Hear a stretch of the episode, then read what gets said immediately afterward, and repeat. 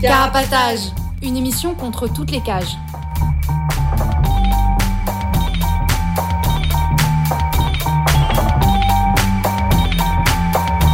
Carapatage, c'est une émission contre les prisons, la répression et le contrôle.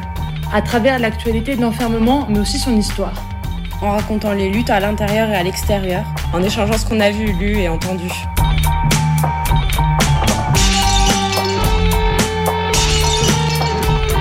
Carapatage, c'est tous les premiers et troisièmes mercredis du mois, de 20h30 à 22h. Sur Radio Libertaire 89.4 FM.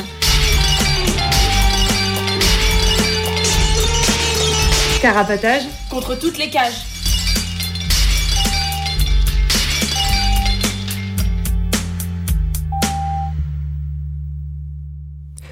Salut à tous et à toutes, vous écoutez Carapatage, l'émission contre toutes les cages, en direct à la radio sur 89.4 FM, comme tous les premiers et troisièmes mercredis du mois, et disponible en ligne le lendemain sur carapatage.noblogs.org, avec un S. Vous pouvez nous appeler pendant l'émission au 01 43 71 89 40 et le reste du temps, vous pouvez nous contacter par mail sur carapatage.riseup.net ou par courrier au 4 Villa Stendhal 75020 Paris. Ah, on a un Instagram aussi, at carapatage. Aujourd'hui, on va vous parler des centres de rétention aux cinq personnes qui sont autour de cette table. Salut, c'est Gomme. Bah, du coup, je vais faire quelques brèves et euh, introduire euh, la thématique centrale sur euh, les centres de rétention pendant l'état d'urgence sanitaire. Salut, moi c'est Pitou. Et je vais aussi faire quelques brèves et, on, et parler d'un peu ce qui se passe dans les CRA, notamment comment l'impact sur les, de la gestion actuelle du Covid dans les CRA sur les liens avec l'extérieur. Salut, moi c'est Pierre. Je vais aussi vous présenter des brèves et je vais vous parler euh, de, des luttes qui ont eu lieu euh, dans les CRA, aussi un peu de la chronologie de la gestion des CRA pendant, pendant le confinement. Et à la fin de l'émission, une chronique euh, sur l'histoire des centres de rétention. Coucou, moi c'est Pipa. Je vais aussi faire quelques brèves et par rapport à la thématique principale, parler de la gestion du Covid dans les, dans et de la machine à expulser et puis peut-être ou peut-être pas une petite chronique à la fin sur, euh, sur un bouquin. Moi, c'est Avril et on va commencer tout de suite avec les brèves, avec les visio-audiences qui ont été activées puis cassées. Ouais, alors euh, au cours du mois de novembre, il y a le ministère de la Justice qui avait fait une ordonnance pour pouvoir utiliser les visioconférences pendant les, procès, et c'était assez spécifiquement euh, visé pour le procès des attentats de 2015, parce qu'en fait plusieurs accusés ont été testés positifs au Covid, et là récemment, le 27 novembre, euh, il y a le Conseil d'État qui a interdit cette utilisation des visioconférences dans les audiences criminelles par un avis qui est paru voilà, le mois dernier.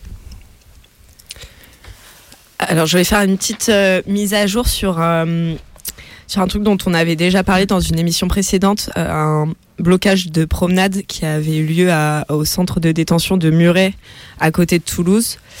Et il y a des, témoignages euh, qui sont sortis de l'intérieur par rapport à, à ce, blocage et euh, une brochure qui, est, sortie qui parle de ça, dont on parlera plus longuement et on lira cette brochure dans l'émission euh, suivante dans deux semaines. Et en attendant, c'est disponible sur le blog euh, du coup carapatage.noblogs.org.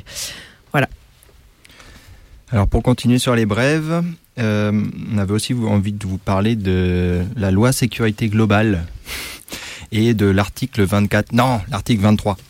Ouais, parce que l'article 24, on en parle déjà assez comme ça. En fait, dans cette loi, il y a aussi d'autres trucs dégueux. On en avait déjà parlé à une émission précédente. Il y a notamment l'article 23 qui euh, prévoit de supprimer euh, les crédits réduction de peine pour toutes les personnes détenues pour meurtre, violence, menace à l'encontre d'un élu, policier, gendarme, sapeur-pompier et les matons. Euh, et d'ailleurs, toutes les autres, même les auteurs d'infractions les plus légères, comme des menaces et actes d'intimidation, seraient concernés par cette mesure. Alors, en, commission des lois, donc comme je disais, le champ des professions protégées a été élargi aux, agents de douane et aux matons et aux policiers municipaux. Et ça aurait pu être encore pire puisqu'il y avait euh, une multitude d'amendements pour euh, proposer d'ajouter à cette liste des professions comme les gardiens d'immeubles, les médecins urgentistes, les magistrats, les enseignants. Mais bon, tout ça a été rejeté. Euh, en tout cas, euh, pour donner plus de précision, euh, cette mesure, elle concerne les, remises de peine dites automatiques, c'est-à-dire celles qui sont attribuées de façon automatique à toute personne condamnée qui entre en prison. Donc ce sont des réductions de peine calculées sur la durée de la, condamnation prononcée. Trois mois pour la première année, deux mois pour les années suivantes. Et pour les, peines- inférieures à un an, sept jours par mois. Donc elles sont accordées automatiquement, mais l'administration pénitentiaire peut les sucrer à tout moment, dès que le détenu manque de docilité. Voilà, en fait, c'est un système de carottes et de bâtons qui permet de garder le contrôle sur les détenus. Alors, il existe d'autres euh, types de remises de peine. Enfin, il existe les remises de peine dites supplémentaires, qui, elles, sont accordées par un juge d'application des peines, quand il estime que la personne détenue est bien rentrée dans le rang, par exemple en faisant une formation ou en travaillant. Mais a priori, l'article de loi ne concerne pas ces remises de peine. Voilà, donc pour l'instant, euh, en ce qui concerne la loi, elle a été approuvée en première lecture à l'Assemblée mardi 24 novembre. Et la proposition de loi sera débattue au Sénat en janvier. Et on avait aussi envie de dire quelques mots bah, sur le mouvement actuel contre cette loi. Il y a eu plusieurs manifestations et la dernière a été euh, très sévèrement réprimée. Notamment, il y a une personne qui a pris euh, 10 mois, dont 5 fermes, euh, avec euh, possiblement mandat de dépôt. C'est une info qu'on n'a pas euh, pu vérifier. C'est une personne qui a donc sur le dos violence sur personne dépositaire de, l'autorité publique en récidive, ainsi que groupement en vue de commettre gna gna gna et outrage. Voilà, il y a d'autres personnes qui ont pris des CJ avec interdiction de manif et une autre personne qui a pris 10 mois de sursis. Voilà, voilà. Est-ce que la... c'est déjà applicable euh, la loi là? Tu sais? Genre euh, là je pense enfin par exemple cette personne qui a pris 5 mois ferme on va dire est-ce qu'il est-ce que déjà c'est il aura pas de les remises de peine automatiques ou c'est pas encore euh, c'est pas encore en application? Je pense pas, puisqu'il y a encore une euh, deuxième lecture prévue euh, devant le Sénat. Et ensuite, bah, il y aura le temps de la promulgation de la loi. Du coup, euh, la loi n'est pas encore euh, en, en vigueur.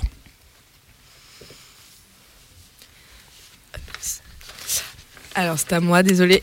Alors je voulais parler d'un d'un euh, nouveau refus de remontée de promenade qui s'est passé cette fois à Aix-Luynes, euh, du coup la prison à côté d'Aix-en-Provence. C'était le 29 novembre vers euh, à 17h du coup à la fin de, la promenade de l'après-midi. Il y a 56 euh, prisonniers du quartier euh, Maison d'arrêt 1 de la prison qui ont refusé de, de remonter de promenade. Et euh, il y a les, hum, les ERIS, euh, du coup, les équipes régionales d'intervention et de sécurité, qui sont euh, des matons, des matons anti-émeutes équipés, armés, qui sont, qui sont venus depuis Marseille pour, pour intervenir. Et avec aussi les ELAC, du coup, équipes locales d'appui et de contrôle, qui sont, si je comprends bien, un peu comme les ERIS, sauf que les ERIS, c'est au niveau euh, régional, justement, alors que les ELAC, ils sont euh, au niveau de certaines prisons. Pas dans toutes les prisons, il y en a dans certaines prisons. euh, voilà, du coup, c'est pareil, c'est, des matons spécialement formés pour, intervenir pour, les fouilles ou pour justement les, blocages de promenade, par exemple. Et du coup, d'après le, d'après les syndicats, le- ce mouvement s'était lié à la- à l'annonce de la composition du colis de Noël qui allait être euh, euh, restreinte euh, par rapport au contexte sanitaire et que du coup ce serait pour ça qu'il y aurait eu ce blocage de promenade. Mais voilà à prendre avec des pincettes c'est pas ce qu'ont dit les prisonniers eux-mêmes c'est ce qui est sorti par les syndicats de Maton. Du coup c'est pas du tout sûr que ce soit ça qui ait déclenché le, le mouvement. Et juste, moi je connaissais pas ELAC. Tu sais si ça existe dans beaucoup de prisons ou pas du tout? Je saurais plus te dire. En tout cas, c'est pas dans toutes les prisons, mais je, je Mhm. pense que c'est quand même dans pas mal de prisons. Mais j'ai vu une liste, mais que je me, dont je me rappelle plus. Mm, mm. Mais c'est plutôt dans les, les grosses prisons a priori qu'il y a des élacs. Mais par exemple, euh, Ex-Luynes, je sais pas du tout. euh, euh, c'est quoi la capacité de cette prison Enfin, combien il y a de prisonniers enfermés dedans et tout ça. Mais ah bah justement, c'est à moi de continuer. alors, pour une autre brève, le 27 novembre, il y a un détenu qui s'est échappé du centre de semi-liberté de Perpignan. Euh, qui était à ce moment-là pas vraiment euh, ce qui est censé correspondre à ce qu'on appelle un centre de semi-liberté, étant donné que sous prétexte de Covid, le détenu en question, comme les autres j'imagine, devait rester dans la tôle 7 jours sur 7, au lieu d'avoir euh, la joie de pouvoir aller à un stage forêt la moitié de la semaine en temps habituel. En tout cas, il s'est barré en escaladant la clôture d'une des cours de la promenade, puis il a traversé le parking et hop, il est rentré dans une bagnole qui l'attendait. Finalement, après sa petite virée, il est revenu de lui-même. Du coup, il a été puni en étant envoyé quelques jours à la maison d'arrêt, où il aurait fait euh, du tapage. Mais le JAP, le juge d'application des peines, a quand même décidé de le renvoyer euh, en centre de semi-liberté. Et du coup, euh, FOPNI n'est pas content, il aurait voulu une punition plus exemplaire, etc. Une punition, quoi, parce que là, il n'a pas été puni. Bah, il a quand même puni de quelques jours à la maison d'arrêt, au lieu de, rester en centre de, de semi-liberté. Ah, ok. Du coup, une histoire qui se termine plutôt bien en tout cas. Et c'est tant mieux. Je voulais euh, parler de, plusieurs agressions de matons qui ont eu lieu ces derniers temps hors les murs. Du coup, pas. Enfin. Évidemment, il y en a plein aussi qui ont lieu dans les murs et ça, c'est un peu euh, régulier, on va dire. Et j'ai l'impression que ça arrive moins souvent que ça se passe quand ils sont pas en fonction, qu'ils sont dans la rue ou euh, chez eux. Euh, et, du coup, c'est de ça dont je voulais parler là. Et du coup, le 29 novembre, à Fresnes, il y a un, maton, euh, enfin, il y a un maton de Fresnes qui a été agressé par un ancien détenu. Le 30 novembre, à Salon de Provence, il y a un maton qui a été agressé par un ancien salarié d'un prestataire de service de la prison. Étonnant, mais, mais vrai. qui, et qui sont. Bon, après, c'est toujours d'après des, sources. Euh, d'après les sources syndicales euh, des syndicats de maçons, mais en tout cas, ils disent qu'il a été attaqué pour euh, son pour sa fonction quoi, parce qu'il est euh, en tant que surveillant quoi, que c'est pour ça que qu'il a été agressé. Et la dernière histoire dont je voulais parler, dont je parler un peu plus longtemps, c'est le elle est plus récente, c'était le 10 décembre. Et il y a une surveillante du centre pénitentiaire de Lyoncourt dans l'Oise qui a été agressée devant son domicile cette fois. Et, euh, et du coup, ça, ça a créé une, réaction euh, un peu plus vive que les autres fois. Euh, bah, et parce que je pense que c'était devant son domicile. Et, enfin, et je pense que c'est et parce que c'était devant son domicile et parce que elle a fini à l'hôpital avec 17 points de suture parce qu'elle serait pris des coups de barre de fer dans la tête, enfin l'arrière de la tête, et euh, ce serait trois personnes qui l'auraient suivi dans une voiture et une personne qui serait sortie de la voiture quand elle est sortie de la voiture qui l'aurait agressée. Et après, euh, et après, tout le monde euh, s'est enfui. Et du coup, après ça, il y a une mobilisation des matons. Et la prison de Liancourt, elle a été bloquée une première fois le lendemain même, du coup vendredi dernier. Il y avait une centaine de matons devant la prison. Et euh, il y a eu un appel plus large pour euh, le lundi, euh, pour lundi dernier, le 14, des, des, syndicats de matons pour retarder les prises de service dans toutes les prisons.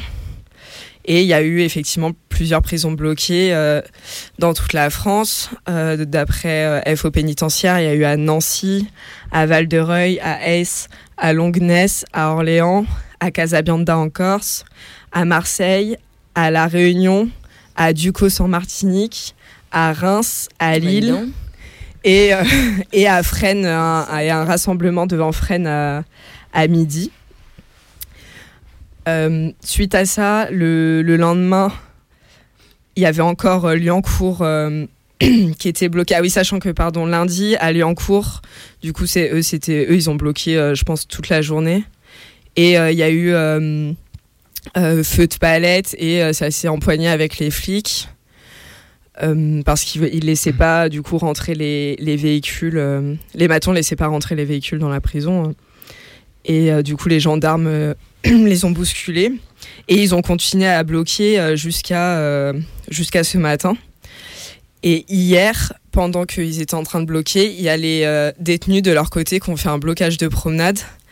ils étaient une quarantaine Et du coup, a priori, c'était pour protester bah, contre la grève des matons qui faisait qu'ils avaient plus de cantines et plus de parloirs, a priori.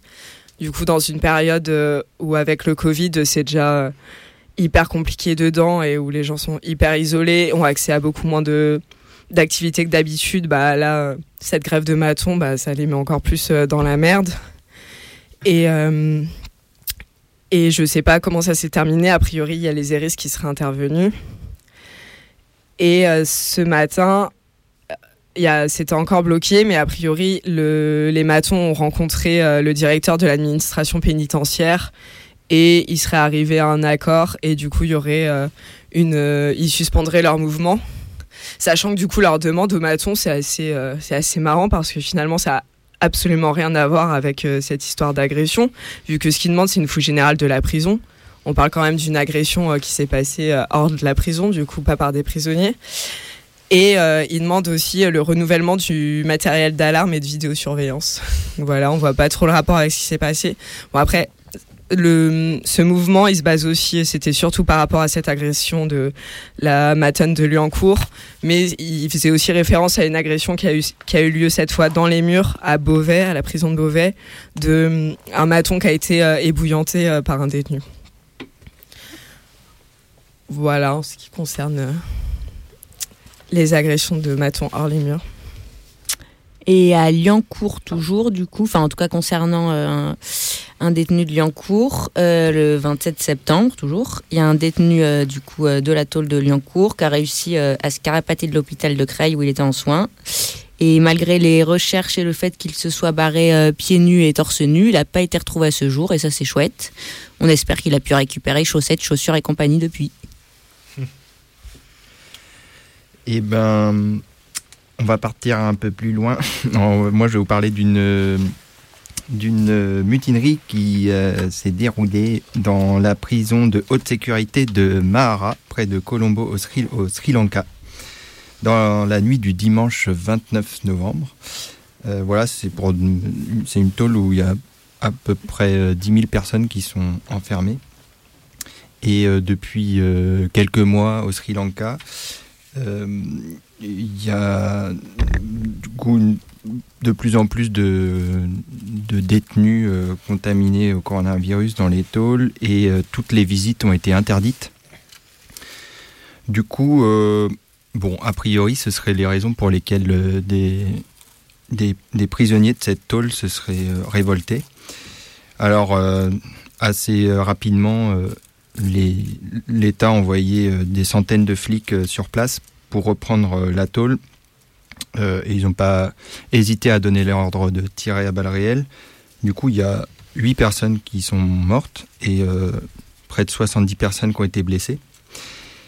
Mais quand même, ils ont eu le temps de foutre le feu aux cuisines, à un bâtiment administratif et prendre deux, deux, gardiens en otage. Et finalement, les flics ont quand même mis 24 heures à reprendre le contrôle de la prison. Alors, euh, malgré le bilan un peu euh, glauque, bah, on espère en a qu'on en profité pour euh, se faire la belle. Voilà. Et moi, je vais finir avec les brèves en vous parlant d'une mutinerie qui a eu lieu en Arizona, cette fois-ci aux États-Unis, à la prison de Hyman, dans la ville de Florence, en Arizona. Le mois dernier, donc le 21 novembre, il y a plusieurs centaines de détenus qui se sont rassemblés visiblement autour du personnel de la prison, euh, donc en les encerclant et qui refusaient de partir, euh, d'après l'administration pénitentiaire locale. Euh, donc une sorte d'occupation, enfin je ne sais pas où ça s'est passé dans la prison, mais une sorte d'occupation de cours en, en encerclant les, matons, quoi.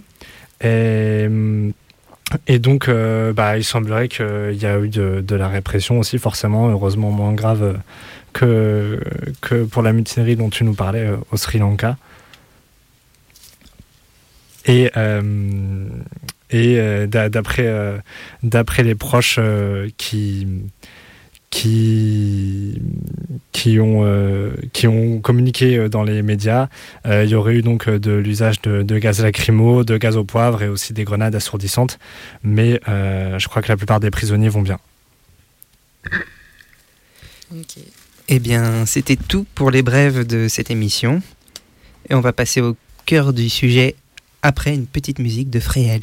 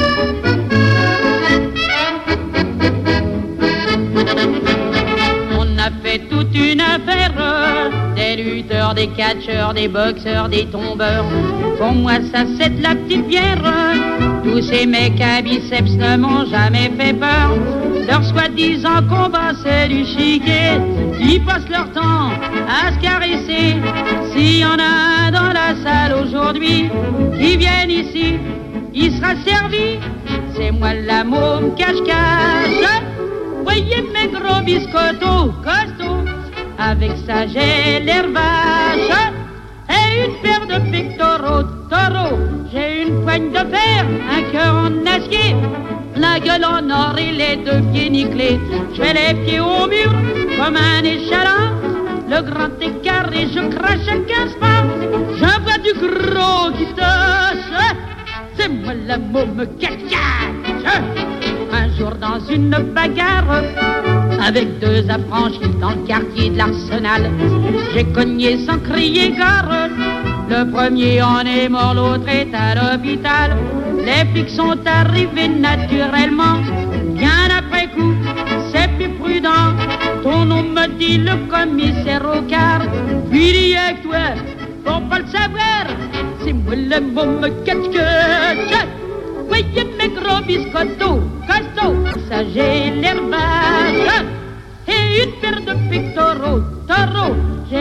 de fer, un cœur en acier, la gueule en or et les deux pieds tatoués.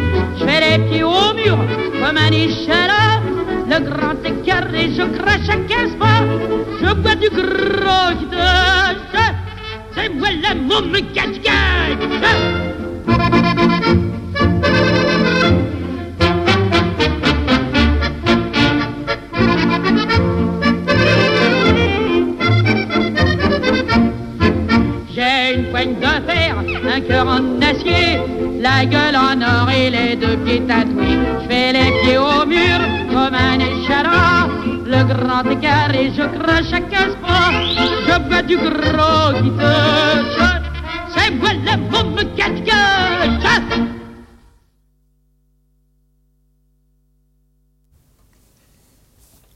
est de retour sur Carapatage et avant de commencer notre petit bout sur les centres de rétention.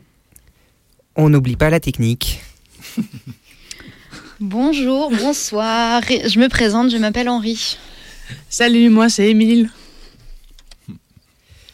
Du coup, c'est parti, on attaque. Mais avant ça, on va avoir une petite définition de ce que c'est un centre de rétention, ou tout du moins une présentation, Gomme.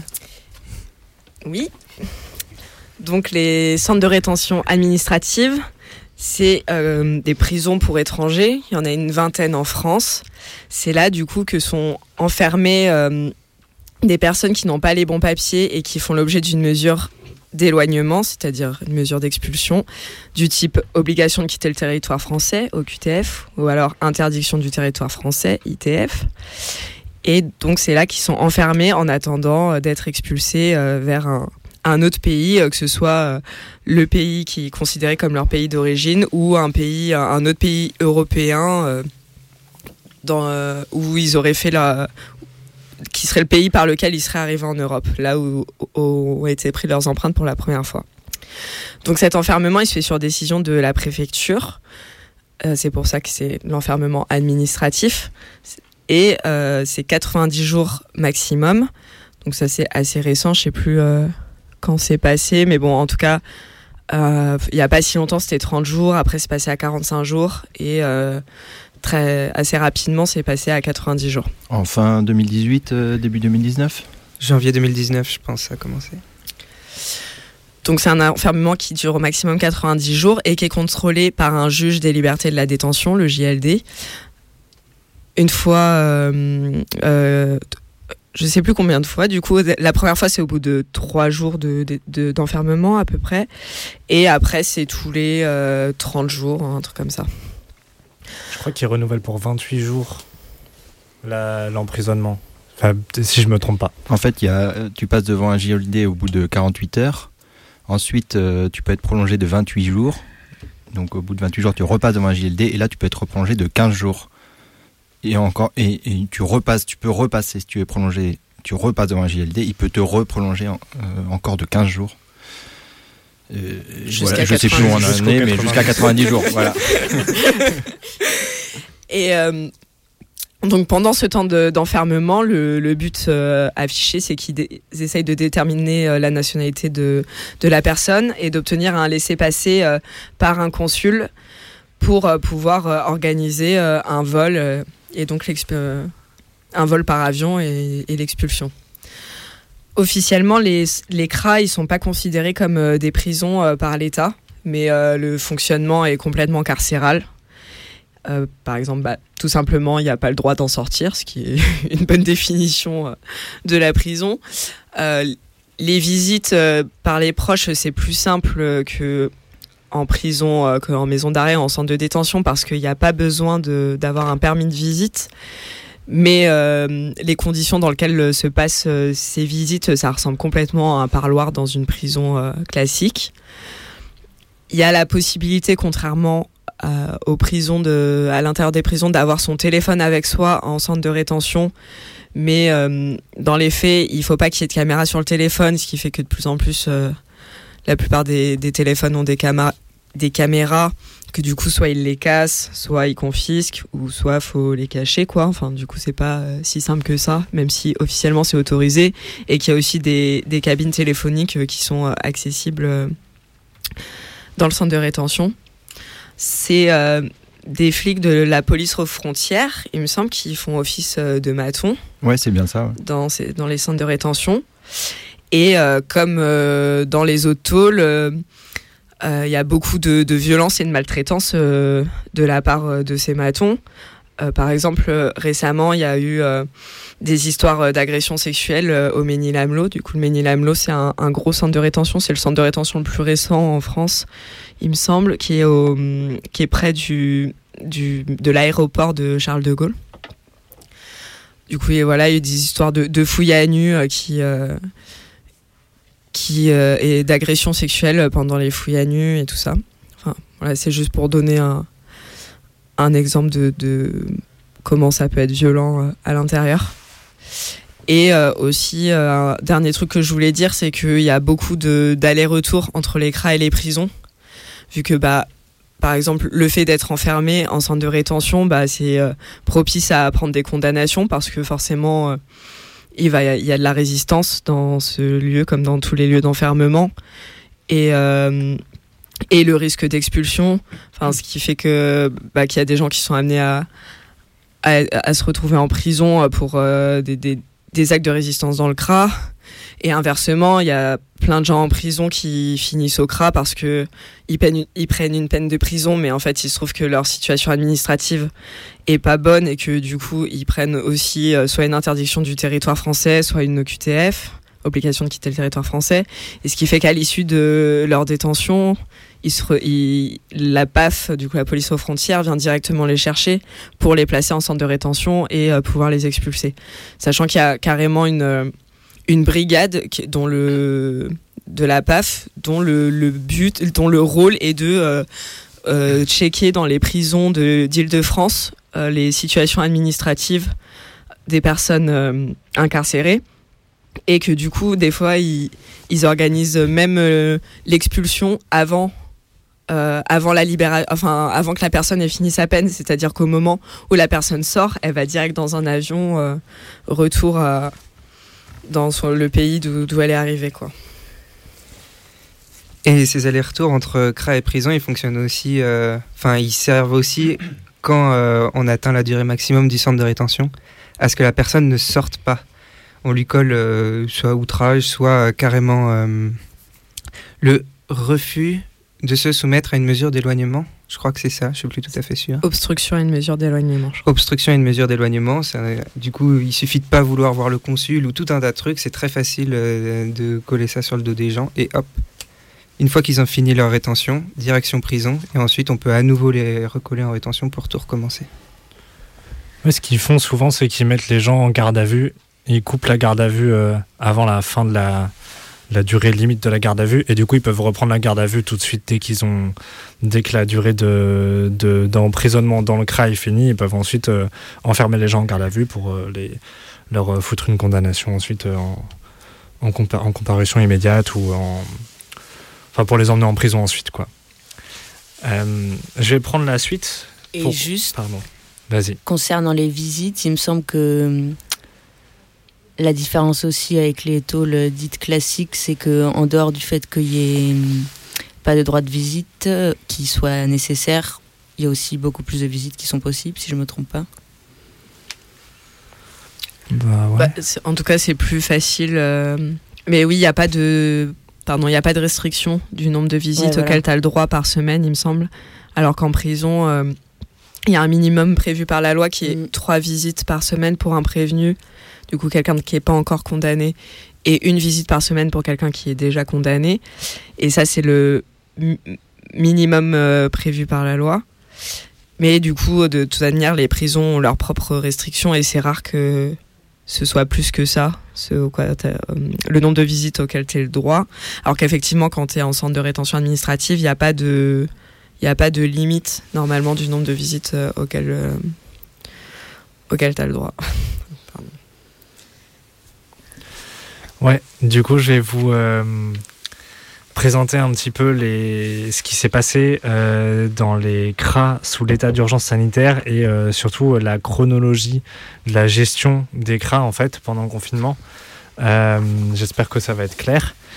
en fait, au moment du premier confinement, en mars dernier, du coup, les frontières ont fermé. Donc, en fait, il y avait plus d'expulsions qui étaient possibles. Euh, mais les cras sont quand même restés ouverts. Il euh, y en a pas mal qui ont été vidés en grande partie ou parfois entièrement, mais en fait qui n'ont jamais fermé, malgré ce qui a été annoncé parfois euh, dans la presse ou même parfois par des autorités. du coup, dans certains cras, par exemple, ça a été le cas à Bordeaux, il n'y avait personne. Et puis, mais comme le CRA n'était pas fermé, quelqu'un pouvait quand même se faire enfermer dans le CRA. Et du coup, c'était des gens qui se retrouvaient enfermés tout seuls, ce qui est euh, une autre euh, une autre manière, euh, une autre forme de conditions difficiles d'enfermement, quoi. même si souvent, du coup, dans ces cas-là, c'était assez court parce que le, juge des libertés de la détention, justement, souvent ne prolongeait pas la, la, rétention. Mais du coup, il y a eu beaucoup de qui, dans, lesquels l'enfermement a continué presque normalement, notamment euh, au Ménil-Amelot, à Vincennes en région parisienne, mais aussi à Nîmes, à Toulouse, à Marseille et à Lille, euh, entre autres. Euh, alors que même que les expulsions étaient plus possibles avec la fermeture des frontières. Donc dans ces cas, les mesures sanitaires étaient inexistantes en fait. donc pour les prisonniers, ça a ajouté une angoisse de contamination à l'enfermement. Euh, puisque du coup ils se retrouvaient à être nombreux dans des endroits euh, exigus, plusieurs par cellule. Euh, ils racontaient donc qu'on leur, leur fournissait aucun matériel de, pour se, se protéger sanitairement parlant, quoi. et que les flics portaient pas de masque ni de gants, et donc qu'ils étaient aussi à la merci de, ce facteur de contamination. plusieurs fois, il y a eu des mouvements de lutte pour exiger leur libération euh, euh, et au moins sinon obtenir des vraies mesures de protection sanitaire euh, à l'intérieur. En plus de ces conditions-là, donc ce qui s'est passé, c'est que par exemple les associations qui travaillent dans les CRA habituellement, qui sont censées faire un accompagnement juridique pour les prisonniers, et qui jouent plus ou moins un rôle de collabo selon les associations et, et les CRA aussi, euh, elles étaient plus présentes dans, dans, le centre de rétention parce que du coup, à, cause du confinement, les gens euh, euh, venaient pas travailler, ce qui fait un, une difficulté en plus pour les, pour les prisonniers qui avaient peut-être des démarches administratives à, à, faire avancer ou qui, par exemple, auraient voulu porter plainte. Déjà que c'est difficile en temps normal, là, ça rendait le truc presque, presque impossible. Et face, face aux luttes de prisonniers qui ont eu lieu pour euh, pour euh, exiger leur libération et pour demander l'amélioration des, des, des, des, comment dire des processus sanitaires quoi des, des méthodes enfin des mesures. Des dispositifs. Dispositifs mesures c'était ça que je cherchais comme mot. Euh, il y a eu il y a eu bien sûr des répressions violentes euh, par exemple, au Ménilamlo, il y a des prisonniers qui ont bloqué la cour de promenade pendant toute une nuit euh, en criant liberté. Euh, et les flics, en réponse à ça, bon, déjà, les ont fait rentrer violemment dans leur cellule, ont fait une fouille complète du bâtiment, ont supprimé les téléphones dans le, dans le centre de rétention et ont envoyé des prisonniers qu'ils avaient identifiés un peu comme agitateurs dans d'autres cras pour les pour euh, diviser un peu le mouvement et puis être sûr que, que ça se reproduise pas quoi, en, éloignant les gens. Et au CRA de Vincennes, euh, par exemple, il y a eu assez tôt en fait des cas de Covid parmi les prisonniers, euh, alors que bien sûr ça faisait plusieurs jours, semaines qui qui luttaient pour dire que c'était c'était pas possible quoi la manière dont ça se passait pour la, la, gestion du Covid. Donc finalement il y a eu des il y a eu des personnes qui ont été malades. Euh, et même dans ce cas-là, euh, comme d'habitude, l'accès aux soins était super difficile. Et il y a par exemple des, des prisonniers qui ont dû affronter les flics euh, littéralement en occupant la cour et en, en, les faisant reculer pour exiger l'hospitalisation de quelqu'un qui était malade du Covid et qui allait visiblement très mal. Pendant ce temps, il y avait aussi une action en justice qui avait été menée par des associations, je pense, pour exiger que le CRA de Vincennes soit fermé pour des raisons sanitaires, puisque visiblement c'était une situation vraiment, euh, vraiment, euh, enfin c'était vraiment n'importe quoi, quoi. Euh, mais bien sûr, le tribunal a refusé de fermer le, centre de rétention et ils ont simplement décidé de faire tester les prisonniers pour, pour faire un semblant de mesure qui aille dans, dans un sens un petit peu moins pire, on va dire. Euh, donc à partir du mois de mai, il y a des frontières qui ont rouvert, du coup il y a des expulsions qui ont repris, il y a les cracks qui sont pas mal remplis à nouveau. Et euh, en octobre, pendant le dernier confinement, euh, au moment du coup où le confinement a commencé à avoir lieu, peut-être c'était en novembre d'ailleurs, je sais plus, les cras n'ont pas été ont pas été vidés en fait. dans certains cas, comme à Vincennes, il y avait une sorte de protocole euh, sanitaire euh, pas, pas du tout officiel, mais mis en place par les flics, avec euh, des bâtiments réservés aux, aux prisonniers qui étaient censés ne pas être atteints du Covid, et des bâtiments où ils mettaient tous ceux qui étaient atteints du Covid. plus tard, ça s'est développé avec des, carrément des cras spécifiques en Ile-de-France pour ça, mais on va en, en reparler par la suite. et à Vincennes, en fait, au début du confinement, ce cette ce sorte de protocole euh, à moitié euh, mesure de répression euh, mis en place a été assez vite abandonné. Et, et du coup, il y a eu en fait beaucoup de contamination au centre de rétention de Vincennes. et voilà ce que je voulais, ce que je voulais dire en gros. Ouais, je voulais finir en parlant du coup du décrat spécial Covid, mais ça va être abordé ça va être euh, abordé là euh, maintenant. Tu pourras rajouter des, éléments si tu as envie.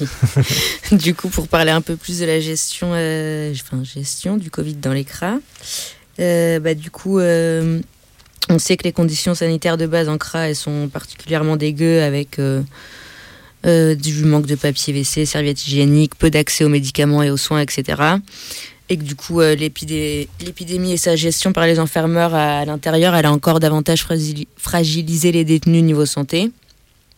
Bah, comme ça a été dit, du coup, euh, il manquait pas mal de, protection, euh, comme du gel hydroalcoolique, masque, masque, etc. Et le fait que les gens soient entassés, que ce soit dans les chambres ou dans le réfectoire. et du coup, bah, beaucoup de contamination ou de risque de contamination. Et, euh,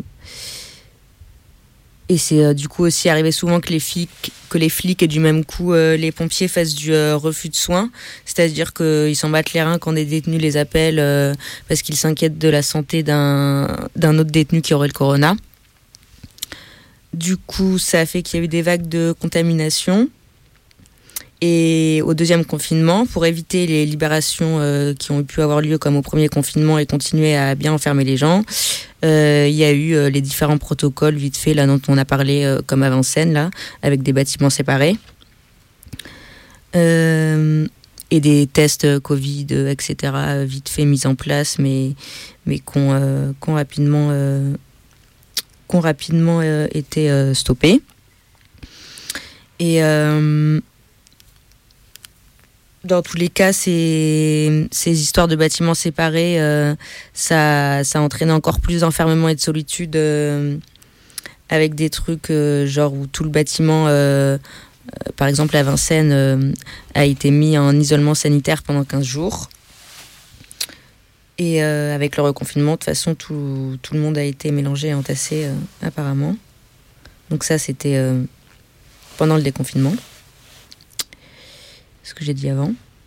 Euh, excuse-moi, juste quand tu dis isolement sanitaire dans le BAT, ça veut dire que, genre, euh, même les gens entre eux dans le, dans le bâtiment, euh, ils peuvent pas se croiser, enfin, c'est-à-dire juste, ou juste, ils sont tous ensemble isolés de, des autres. Ou je sais pas si désolé, je sais pas si t'as l'info.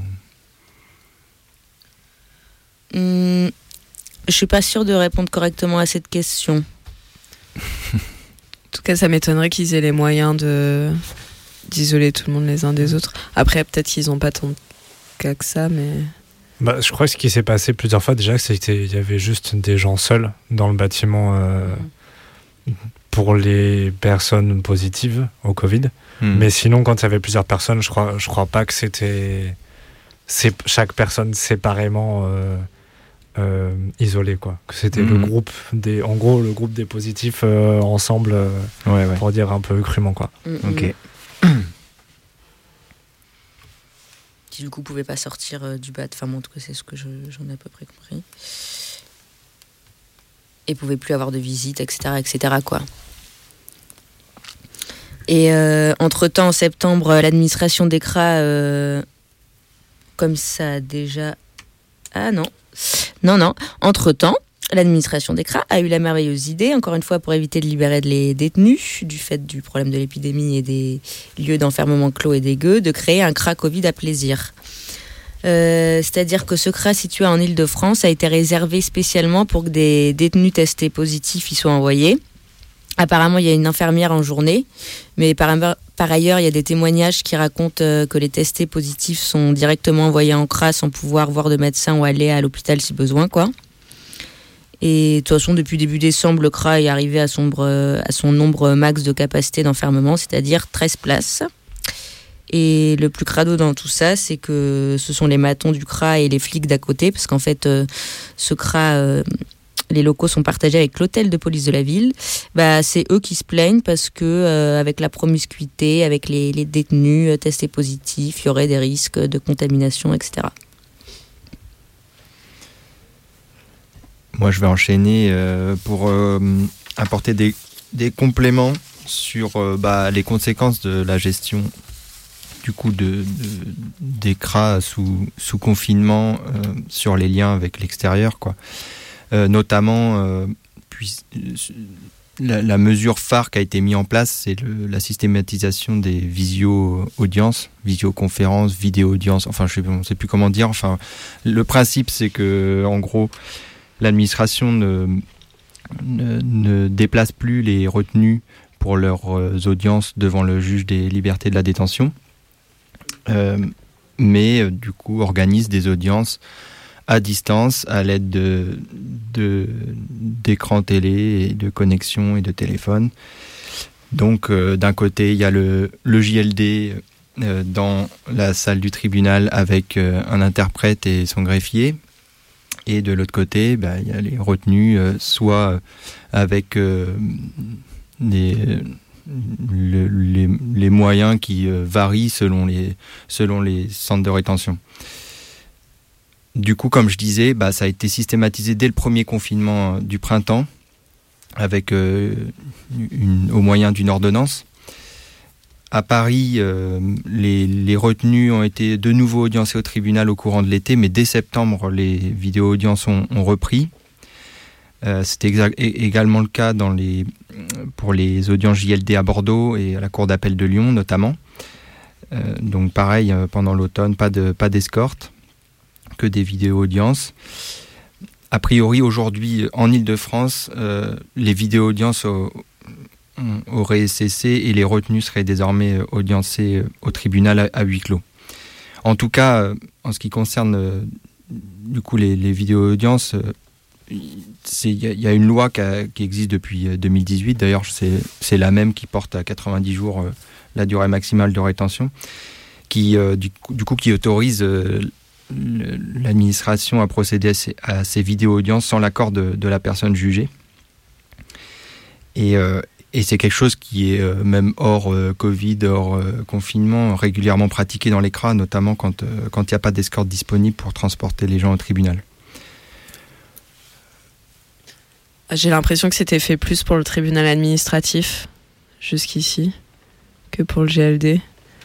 Mais par exemple, au, au Ménier-Lamelot, par contre, il y a le JLD, ils l'ont mis, le, tribunal euh, où il y a le JLD, il est euh, presque dans l'enceinte du crâne, non, au Miné-Lamelot. C'est pas ouais, ça c'est juste à côté. Ils ont, mais c'est un truc qu'ils ont créé exprès. Genre, il y a eu le Ménier-Lamelot construit, du coup, il y a, je sais plus quand c'était, il y a 10 ans. Non. Il y a eu le Ménier-Lamelot construit, et après, au bout d'un moment, ils ont construit euh, cette espèce de, sous-tribunal juste pour faire les JLD, et que du coup, c'est juste à côté. Et, pour, et qui avait, ça avait un peu gueulé parce que ça se fait vraiment bah, justement euh, à l'abri des regards et tout ça. Bah, je croyais que ça avait été construit tout en même temps, le, le CRA, le tribunal et une caserne, euh, je crois, euh, de gendarmerie ou un truc comme ça. Et c'est vraiment trois bâtiments les collés les uns aux autres au milieu de nulle part. Et je croyais que ça avait été tout, c'était tout arrivé, en, enfin construit au même moment, mais peut-être, peut-être qu'en fait ils ont commencé par le, par le CRA, je sais pas. Mais en tout cas, oui, c'est juste à côté. Du coup, ça en tout cas, ça a été construit exprès pour le, pour le CRA, quoi. En tout cas, effectivement, euh, pour les audiences au tribunal administratif, c'est quelque chose qui est euh, couramment utilisé. Mais du coup, là, le, le, contexte Covid et, confinement a fait que ça a été également euh, plus ou moins systématisé pour les audiences JLD. En tout cas, pour, pour revenir dessus, et, notamment sur les conséquences que ça peut avoir, c'est que bah déjà ça, rend encore plus difficile la, compréhension euh, avec euh, l'interprète, déjà qu'elle n'est pas simple. Euh, souvent, les personnes qui se retrouvent en audience JLD se retrouvent assez régulièrement avec des interprètes qui parlent pas forcément exactement leur langue et la compréhension est souvent difficile. Alors là, en plus à distance, c'est encore plus compliqué même parfois euh, les retenus peuvent pas voir le, juge et le greffier à l'écran parce que ou, peuvent voir pardon le, juge et le greffier mais pas l'interprète du coup. Euh, j'imagine que le fait de pas voir l'interprète te parler ça complique encore plus la compréhension. Des fois euh, ils peuvent pas voir voir personne tout simplement parce que les flics du CRA ont décidé de pas allumer l'écran de télé. Du coup finalement il n'y a plus l'image il n'y a que le son et J'imagine que ça rend encore plus euh, compliqué le, fait de s'exprimer face au juge. Et puis, euh, à côté de ça, il y a aussi les, entretiens avec les avocats qui sont vachement plus compliqués. Euh, du coup, parce que ils se font par téléphone. Alors, soit depuis un téléphone du, poste de police, ce qui compromet pas mal la confidentialité, j'imagine, ce qui ne met pas en confiance pour, pour discuter soit euh, l'avocat ou les avocates euh, doivent euh, appeler sur les cabines du CRA et puis réussir à, tomber sur la bonne personne, ce qui n'est pas forcément gagné. Du coup, voilà, ça, rend encore plus compliqué bah, et, enfin, la, rétention des, gens. en, tout cas, cette mesure de vidéo audience, ça concerne pas que les CRA. D'ailleurs, euh, il y a une nouvelle ordonnance là qui a été, je euh, je sais pas comment on dit, qui a été ordonnée euh, le 19 novembre dernier pour autoriser les vidéos, enfin Pierre en a déjà parlé tout à l'heure, elle vise à autoriser les vidéos audiences dans, toutes les procédures judiciaires, à l'exception du coup des affaires criminelles depuis, depuis que le Conseil d'État a, cassé, enfin pas cassé, mais remis en question cette mesure pour les cours d'assises.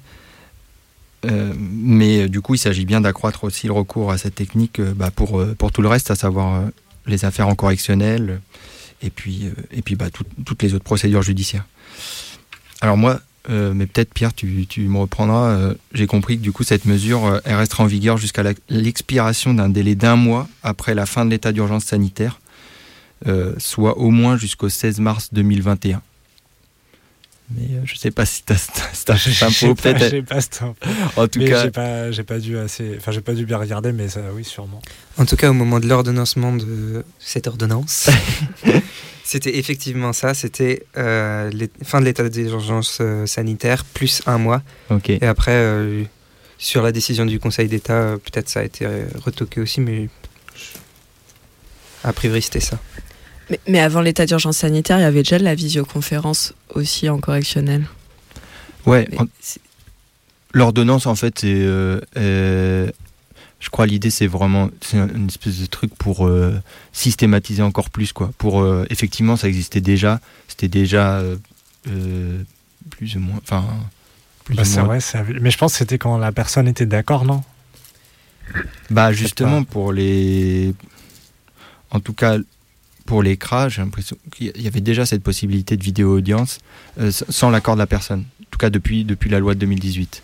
Ouais. Mais je pense, je, par- je- Mais peut-être pas pour dans- la dans le cadre correctionnelle. de la justice, correctionnel. ouais, euh, correctionnelle, par exemple, euh, je, crois- je pense que l'ordonnance, peut-être je, peut je, me, je me trompe, mais je pense que l'ordonnance, elle, euh, je pense qu'avant ça avait lieu quand la personne était d'accord. Et que là, l'ordonnance, elle systématisait plus, peut-être pas en fait. Eh ben, on vous donne des infos super fiables. vous Bah. Appelez-nous euh, pendant la prochaine pause musicale si vous avez la réponse. En tout cas, j'ai l'impression qu'il y a d'autres pays européens où, où c'est vachement plus euh, euh, dé- développé la visio et que il n'y a pas besoin et aussi pour du correctionnel. enfin pour du judiciaire et qu'il n'y a pas besoin de l'accord des gens et enfin que des fois les gens refusent ça et qu'ils perdent et qu'ils sont quand même jugés par, euh, par vi- vidéo audience ou visioconférence. En tout cas, pour poursuivre euh, sur euh, bah, voilà, comment toute cette nouvelle gestion a un impact sur, bah, sur les- la rétention et, et sur les liens entre les, les personnes retenues et l'extérieur. Je voulais aussi parler des, visites parce que dans, certains CRA, euh, comme au Ménil ou à Lyon, euh, au Ménil-Amelot, pardon, ou, euh, ou à Lyon, les flics de, la, PAF euh, refusent de, faire entrer les proches et leur foutent des amendes. C'est arrivé plusieurs fois.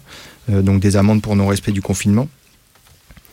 Et puis, de manière générale, les visites sont plus limitées. Le nombre de visites est plus limité puisque les flics ne font entrer qu'une seule personne à la fois.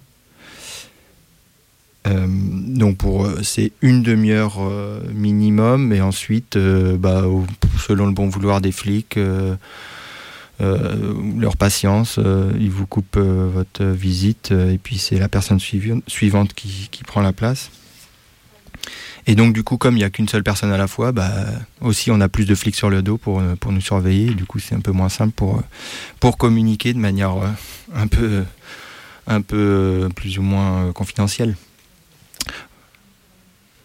Ah, On disait tout à l'heure qu'il y avait plus de visites possibles et tout ça en crack, qu'il n'y avait pas besoin des permis de visite et, et voilà, mais que en tout cas la contrepartie à ça, j'ai l'impression c'est que c'est vachement plus euh, arbitraire sur est-ce que euh, tu peux rentrer ou pas pour faire ta visite euh, quand tu te pointes au CRA et que là cette excuse du Covid, bah ça fait que une excuse en plus pour les flics de te refuser ton parloir, ce qu'ils font, ce qu'ils peuvent déjà faire.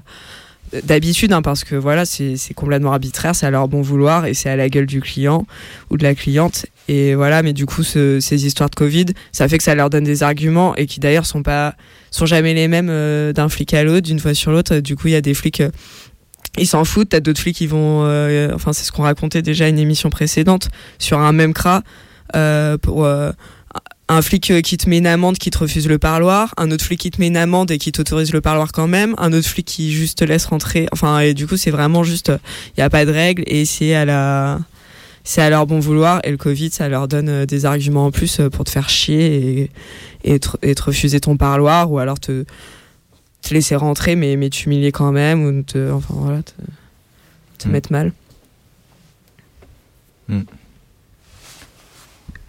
Bah oui, carrément. enfin, je- j'ai pas autre chose à ajouter, moi. Est-ce que je passe à la suite Ouais, vas-y. Euh, je voulais du coup juste faire un, un- un dernier point sur comment ça se passe dans les CRA là en ce moment sous état d'urgence sanitaire. Et je voulais parler euh, des histoires euh, de refus de tests Covid. Alors euh, je, je vais m'expliquer. Du coup, même en ce moment, euh, concrètement, il y a moins d'ex- d'expulsions, vu qu'il y a quand même des pays qui ont fermé leurs frontières, il y a moins de vols, et euh, donc tout marche au ralenti. Et euh, les gens, ils se retrouvent pas mal coincés dans les crabes pour les 90 jours sans être expulsés, quoi. Et, et les flics et la préfecture cherchent, enfin, en tout cas, c'est l'analyse qu'on en fait, qui cherchent des moyens de garder les gens euh, enfermés le plus longtemps possible en espérant que euh, la situation va devenir plus propice et qu'ils vont pouvoir euh, les expulser et non pas euh, les relâcher à l'issue de, ces 90 jours maximum d'enfermement. Normalement, ils doivent justifier que, que le maintien en rétention a un sens, justement, sous le contrôle de ce fameux JLD, juge des libertés et de la détention. Et donc, normalement, ils sont censés faire des actes, ils sont censés préparer l'expulsion et pouvoir s'en justifier devant le JLD pour que le JLD accepte euh, de prolonger euh, la garde à vue. Bon, dans- les faits, le JLD, il prolonge de manière assez euh, automatique parce que souvent, de toute façon, il n'y a pas d'avocat. Les personnes ne connaissent pas leurs droits, elles elles comprennent pas forcément bien le français. Enfin, il y a tout et plus tout ce qu'on a dit là jusqu'ici, ça fait que que de toute façon, euh, souvent les JLD ils prolongent et point barre. Il n'y a même pas besoin d'arguments, mais bon. En tout cas, normalement, légalement, il faut que la préfecture se justifie de devoir prolonger l'enfermement, prolonger la rétention. Et du coup, apparemment, en ce moment, ils font des espèces, les flics font des actes euh, un peu absurdes. Et, et peut-être c'est justement pour justifier devant le JLD, mais en tout cas, c'est assez incompréhensible. Et par exemple, apparemment, ils amènent les gens à l'aéroport alors qu'il n'y a même pas de vol de prévu. Et ça a l'air d'être euh, d'arriver régulièrement qu'ils fassent ça. Et du coup, c'est un peu des, fausses expulsions, quoi. Et l'autre explication aussi de pourquoi ils font ces fausses expulsions, ça pourrait être un peu ce que disait Avril tout à l'heure sur le fait de, euh, de coller un délit aux gens pour euh, ensuite les envoyer en prison à l'issue de, de leur rétention. Et ben, du coup, il y a une technique qui, qui s'est beaucoup diffusée dans l'écran et qui est plutôt pas mal pour euh, éviter l'expulsion, qui est de refuser euh, ce fameux test Covid qui est euh, obligatoire pour être expulsé vers certains pays. Parce que du coup, il faut un test négatif, il faut prouver qu'on n'est pas porteur du Covid pour pouvoir être expulsé. Et du coup, il y a une technique assez simple pour bloquer son expulsion qui consiste à refuser ce test-là. Et du coup, sans ce test, eh ben, on peut pas prendre l'avion, on peut pas être expulsé.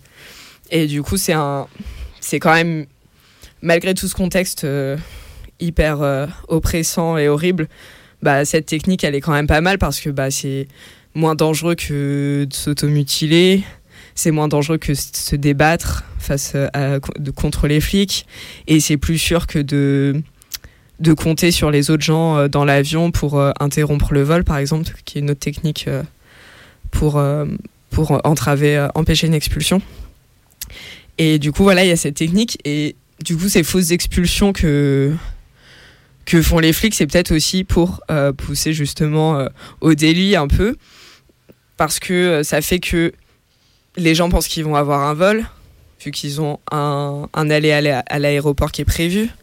Du coup, ils refusent le test Covid, et il y en a certains, pas mal, qui se retrouvent quand même en garde à vue pour obstruction à une mesure d'éloignement, même si finalement il n'y avait pas de vol à la clé, ben, quand ils refusent le test, ils, prennent, ils se retrouvent quand même en garde à vue sous ce chef d'inculpation-là, et avec des procès ensuite, et euh, éventuellement des condamnations. Et par exemple, il y a eu euh, six mois de sursis pour une personne à Vincennes. Et il y a aussi des interdictions de territoire français qui sont, qui sont prononcées. Et par exemple, là, il y a quelqu'un de à Vincennes aussi, mais qui est, libre actuellement, mais du coup qui a pris 4 mois ferme, plus 3 ans d'interdiction de territoire français. Et il y a une autre personne du Ménil-Amelot qui a pris juste, euh, enfin juste euh, entre guillemets, hein, qui a pris 3 ans d'interdiction du territoire français.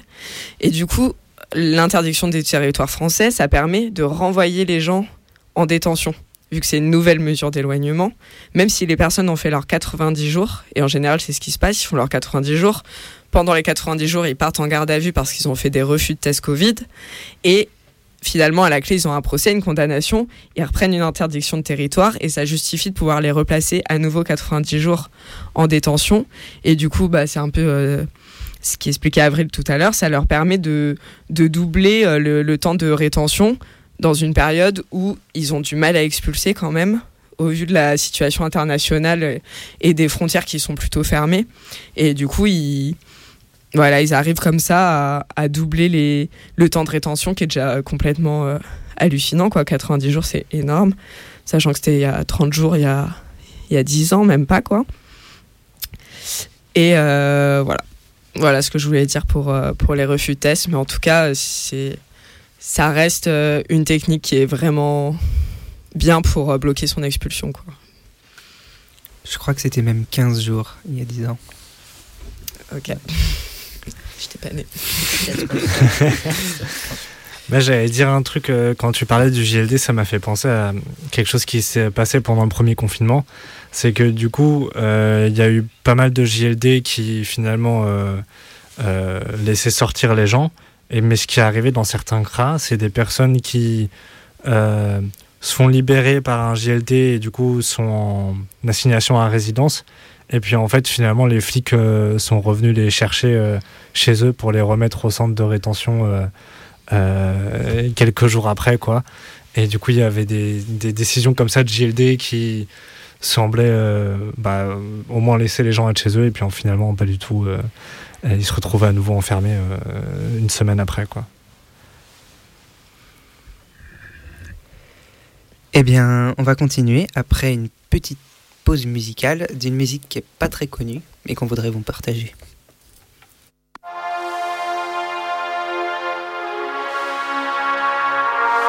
Freedom, item, meet where's your freedom?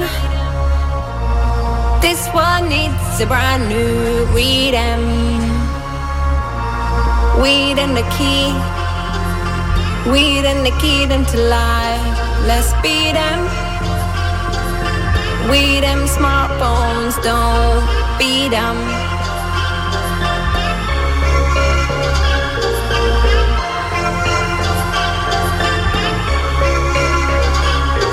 Give it in and in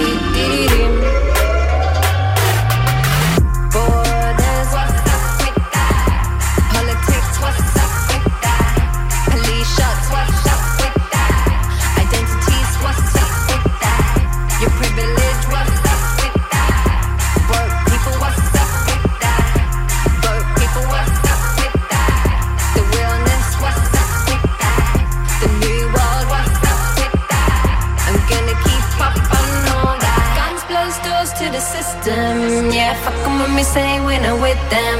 We solid and we don't need to kick them. This is no south, east, and western.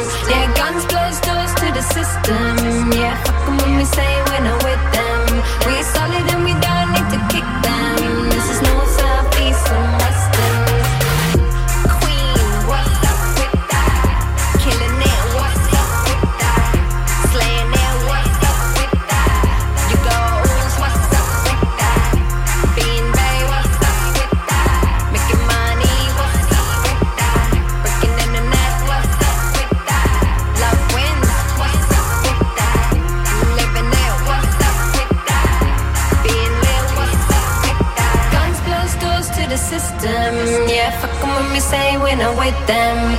solid and we don't need to kick them. This is north, south, east, and western.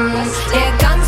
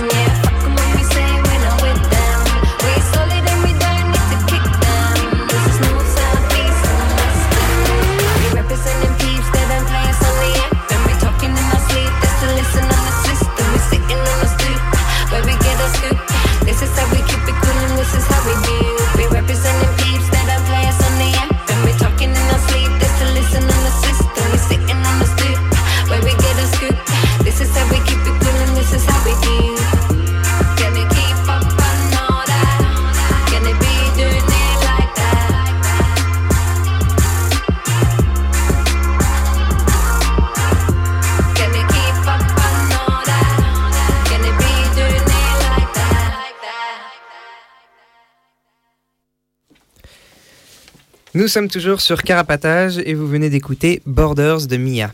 Bon, c'est un peu connu, mais c'est pas sa plus connue.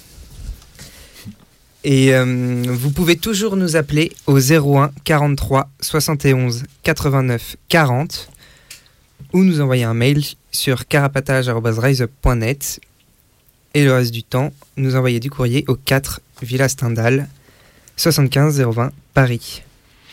Ouais, avant que Pipa euh, prenne euh, le relais, on voulait juste euh, faire une petite confirmation d'une info dont on a parlé tout à l'heure et on n'était pas tout à fait sûr.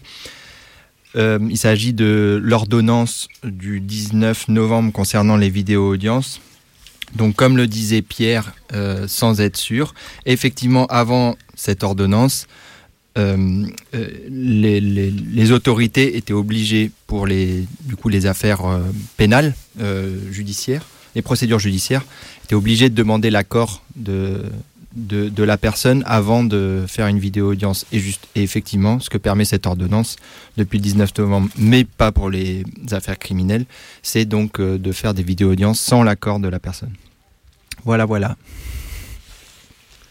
Et du coup, je vais continuer sur euh, ce qu'on appelle euh, la machine à expulser. Euh, du coup, avec euh, l'état d'urgence euh, sanitaire et l'épidémie du Covid, euh, la machine à expulser a continué à fonctionner, malgré une petite pause enfin, relative pendant le premier confinement, comme on l'a vu. Pour fonctionner, euh, ce qu'on appelle la machine à expulser implique tout un arsenal de sales mesures qui vont euh, des lois sur l'immigration toujours plus durcies euh, pour l'accès euh, à des papiers, des rafles, euh, des contrôles d'identité dans la rue, des dénonciations, puis euh, l'enfermement dans les CRA, la coopération d'autres États qui donnent des laissés-passer pour que les gens soient expulsés là-bas. Et enfin les charters, euh, les avions où sont envoyés euh, ou traînés les gens pour être déportés dans leur pays euh, d'origine ou pas d'ailleurs. Et du coup, les rafles, elles sont prévues là où les flics savent qu'ils pourront arrêter un bon tas de gens qui n'ont pas de papier ou pas les bons papiers. Par exemple, euh, les flics se baladent dans certains quartiers, dans la rue, dans les cafés, etc., dits populaires ou près des foyers, ou des chantiers où les gens bossent, et ils contrôlent les gens avec des camions euh, policiers garés pas loin qui les attendent euh, pour les parquer et les envoyer au CRA. Et aussi au niveau des campements, quand euh, des gens Oui. installent des tentes, notamment dans le nord de Paris, porte de la Chapelle ou ailleurs. Pardon. Tout à fait. Et donc les campements aussi. Et puis euh, le métro, qui est un lieu euh, particulièrement ciblé euh, pour arrêter les gens.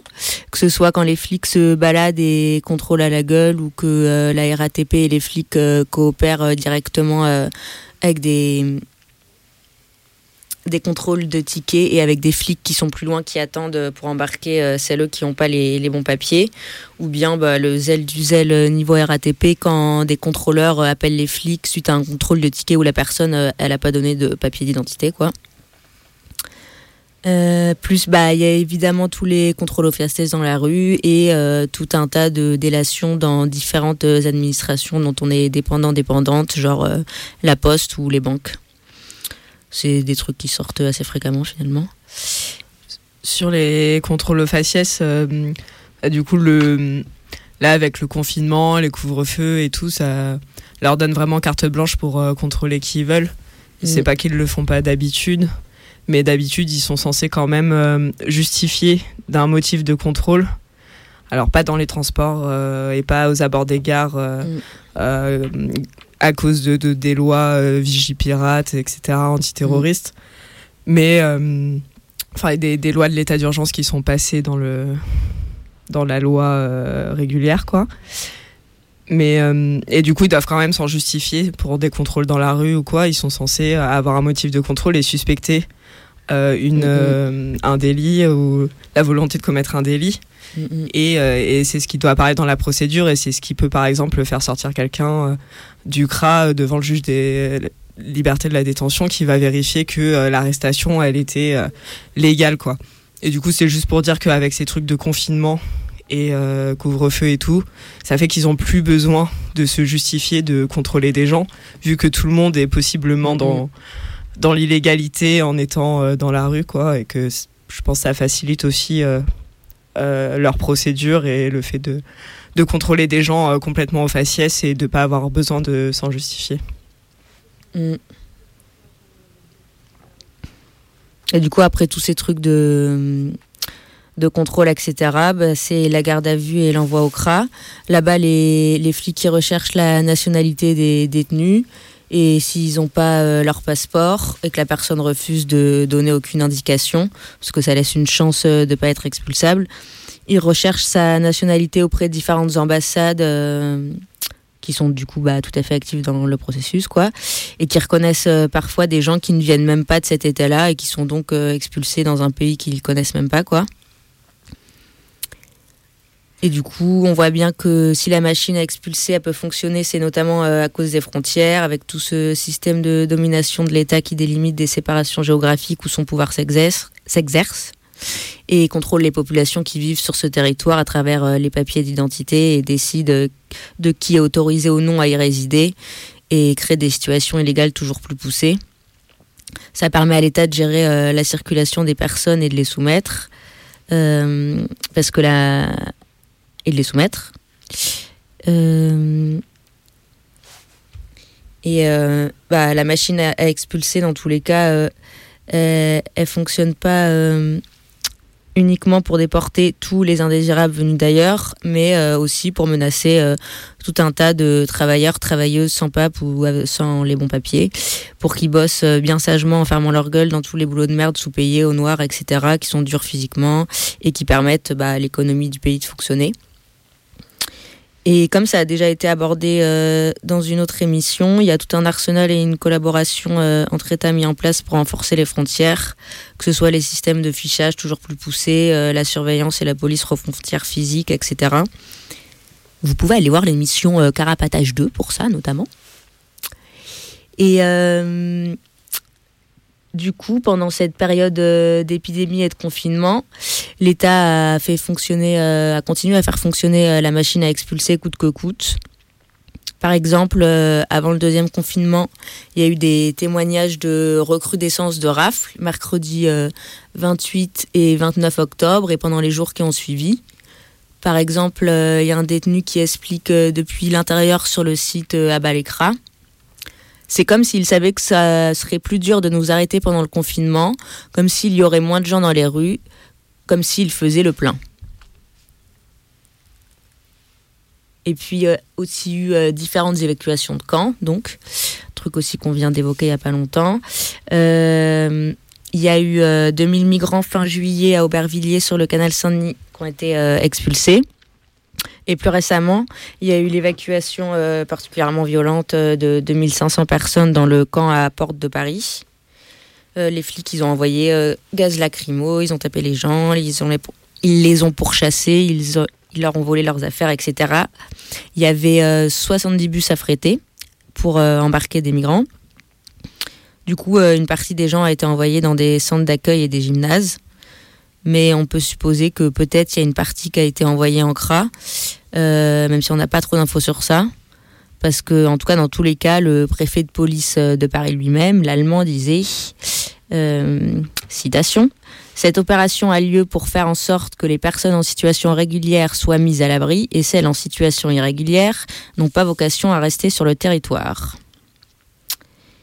Et par ailleurs, euh, les expulsions, elles ont continué pendant le deuxième confinement. La plupart euh, des vols en Europe, euh, ils ont eu lieu, surtout vers la Roumanie apparemment. Et il y aurait des vols avec tests négatifs nécessaires vers l'Égypte, la Tunisie, le Cameroun, le Maroc et sans test vers la Serbie, la Turquie, le Brésil, le Sénégal. Et euh, pour que cette machine à expulser, euh, elle, fonctionne, il faut bien que tout un tas de collabos existent. donc des collabos qui concernent l'écran l'écran euh, physiquement en tant que, que tôle, quoi. C'est-à-dire les constructeurs, genre euh, Eiffage, Bouygues, Jepsa et, et d'autres. Euh, des architectes, euh, des entreprises de nettoyage, genre Honnête, des entreprises pour la maintenance, genre NJ, ou encore les assauts juridiques comme l'Ordre de Malte ou la CIMAD. Et c'est aussi de, ça concerne aussi tous les collabos euh, en dehors des cras euh, physiques, quoi, c'est-à-dire euh, les poucaves qui font de la délation, comme on l'a dit, la Poste, différentes banques, etc. Ou bien Air France qui permet les déportations, et évidemment les autres États qui donnent des laissés-passer.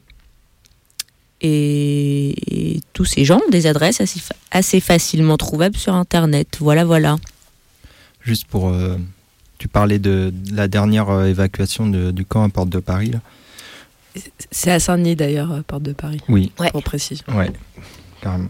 Euh, non, je, je, voulais juste dire d'ailleurs que ils ont, après l'évacuation, ils ont mis des, des, grilles tout autour de l'endroit où il y avait le, camp, et puis ils ont mis des, agents de sécu avec des chiens.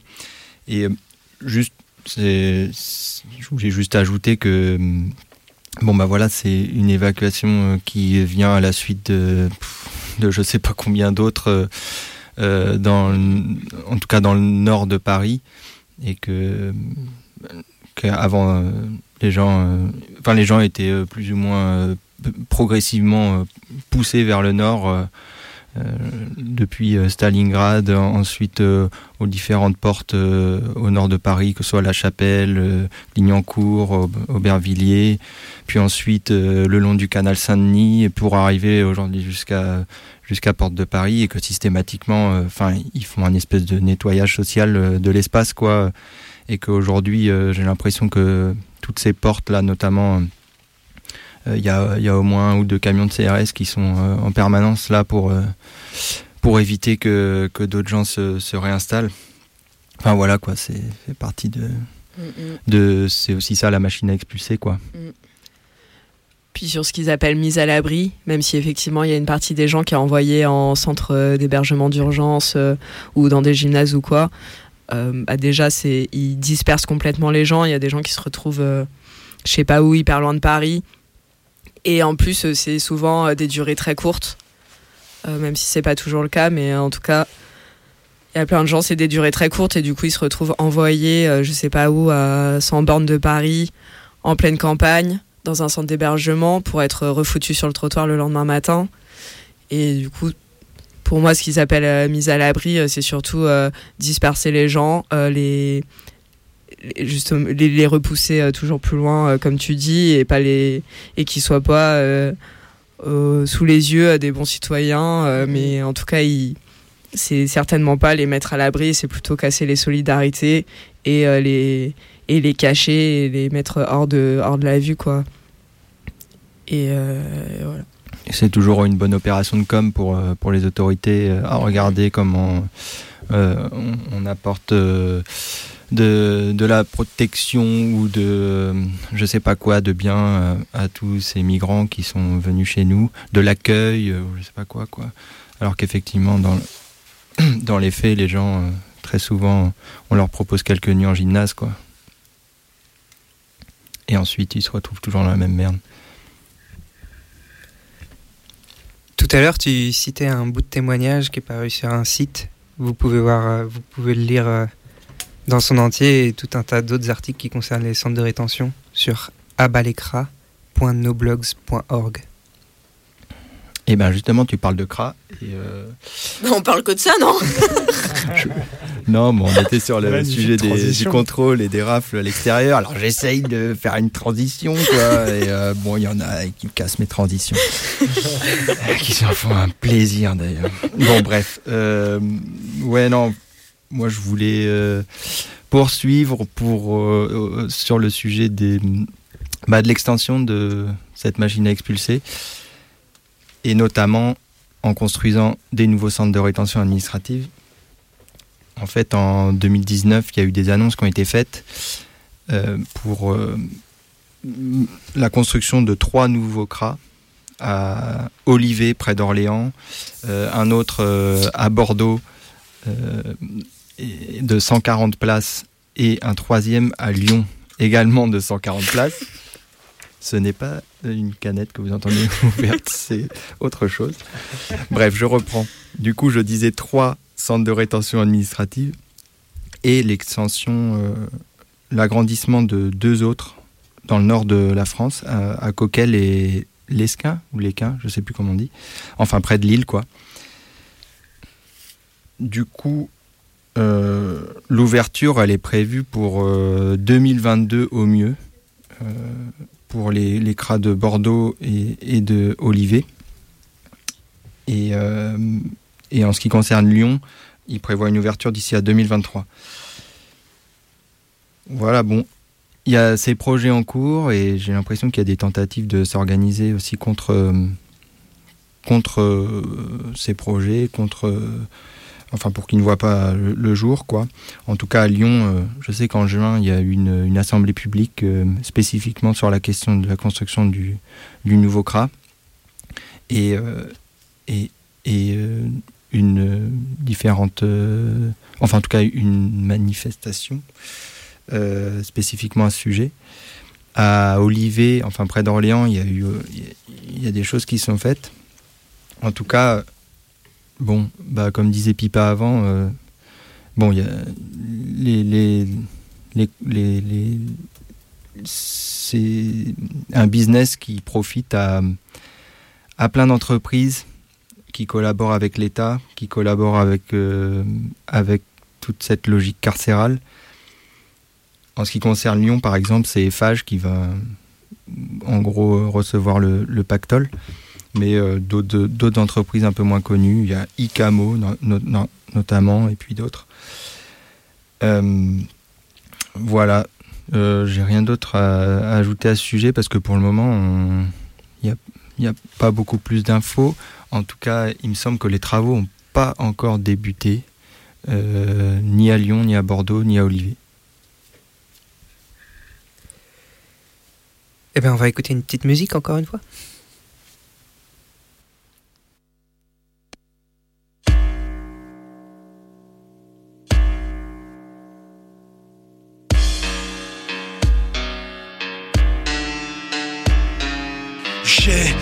Eu la chance pour partenaire. Je finirai sûrement pas entouré de centenaires. Certains partir au trou pour un télémineur Les pleurs à la naissance ne sont qu'un préliminaire. Et si nos vies sont vides de sens C'est que nos désirs se résument un putain de bidon d'essence.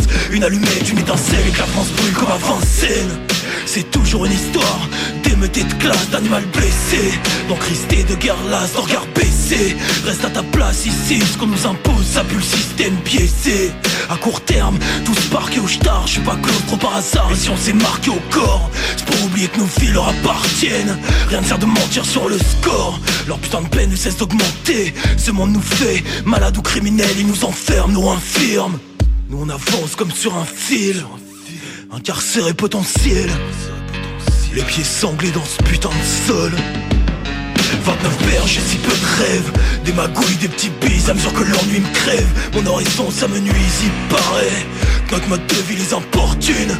C'est sûr au bout du chemin y'aura pas la fortune. On vit à l'ombre de leur soleil vert Sous les spots de la lune dans cette putain d'époque Tout est stérile et sous contrôle, ok Dis-leur bien qu'on sait ce qu'ils trament Que la réponse sera à la hauteur du drame. Trop de larmes sous les capuches d'eau ça les verser. Et si on noie la colère au fond d'un verre C'est pour pas péter les plombs par la violence percée Ma jeunesse insouciante est morte bien avant terme. Triste cicatrice dissimulée sous l'épiderme tous les jours.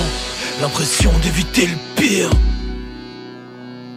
je voudrais juste un peu plus d'air, un peu moins de rancœur dans les artères Un peu plus d'euros dans les poches, plus de youvois, moins de keufs Faire le bonheur de mes proches, moins de barreaux, plus de brèches je voudrais juste un peu plus d'air, un peu moins de rancœur dans les artères Un peu plus d'euros dans les poches, plus de youvois, moins de keufs Faire le bonheur de mes proches, moins de barreaux, plus de brèches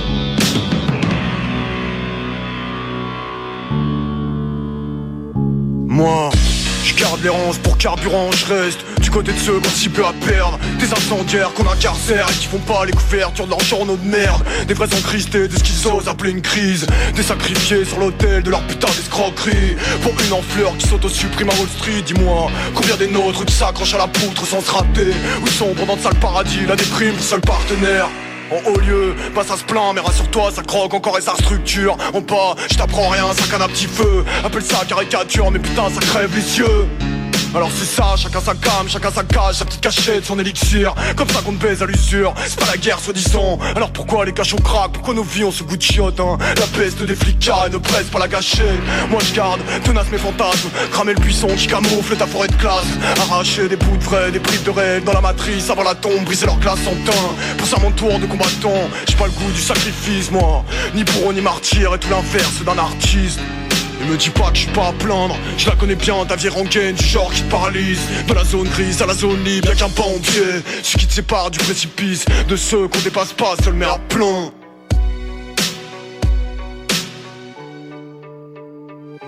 Je voudrais juste un peu plus d'air, un peu moins de rancœur dans les artères Un peu plus d'euros dans les poches, plus de youvois, moins de keufs Faire le bonheur de mes proches, moins de barreaux, plus de brèches voudrais juste un peu plus d'air, un peu moins de rancœur dans les artères Un peu plus d'euros dans les poches, plus de youvois, moins de keufs Faire le bonheur de mes proches, moins de barreaux, plus de brèches La prison tue, alors c'est crève la tôle.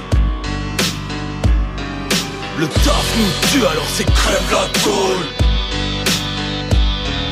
L'HP nous tue, alors c'est crève la tôle. La prison tue, alors c'est crève la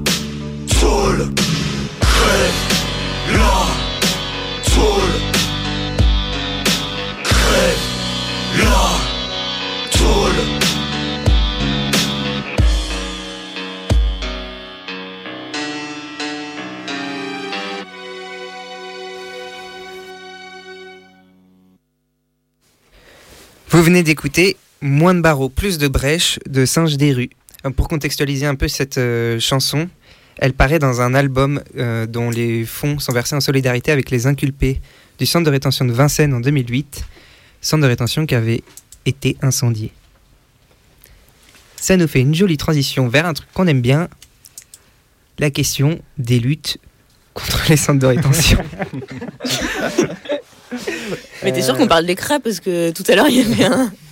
Ici, on parle bien des cras et c'est Pierre qui va nous en parler. cras. Euh, Je vais vous parler des luttes euh, euh, dans les centres de rétention. En fait, euh, je vais surtout parler des, luttes qui ont eu lieu euh, les, derniers mois là. Même s'il y a eu plein de, il y a plein de formes de, de lutte et de résistance euh, différentes dans les, centres de rétention et on a déjà évoqué pas mal. Il y a eu euh, d'un peu mémorable, il y a eu par exemple en 2008 euh, le CRA de Vincennes qui a été, qui a été brûlé par les prisonniers. C'est aussi arrivé récemment, l'année dernière en 2020, il y a aussi une partie du, du de Vincennes qui a été cramée par les, prisonniers. Il y a aussi des luttes qui ont lieu tout le temps, en fait, quand les gens résistent à leur déportation. Euh, collectivement ou individuellement. Il y a plein de gens qui trouvent des moyens pour, euh, lutter face à ça. Euh, là, je vais vous parler un petit peu du coup des derniers mois. Et de, en gros, depuis le dernier confinement et l'enfermement qui a repris de plus belle avec, comme d'habitude, les violences de la police, les déportations, la mise en danger sanitaire des prisonniers. Il y a eu beaucoup de mouvements collectifs qui ont eu lieu. Et par exemple, euh, plus assez enfin, euh, dans, les plus récents, euh, au mois d'août à Marseille, un mouvement qui a été assez important et qui était dû aux conditions d'emprisonnement qui étaient désastreuses, et en particulier du point de vue sanitaire. Et il y avait notamment plusieurs policiers qui étaient atteints du Covid. Et du coup, en réaction à ça, les prisonniers voulaient, enfin, voulaient des mesures pour être pour être protégés. Quoi. Ils ont dénoncé cette situation euh, qui les met directement en danger. Et bien sûr, il n'y avait pas de réponse de la part de l'administration. Du coup, ils, ils, sont mis, ils sont organisés en, ils ont organisé une grève de la faim, comme ça arrive souvent euh, euh, dans les dans les cras quand les prisonniers essayent de lutter, essayent d'obtenir quelque chose.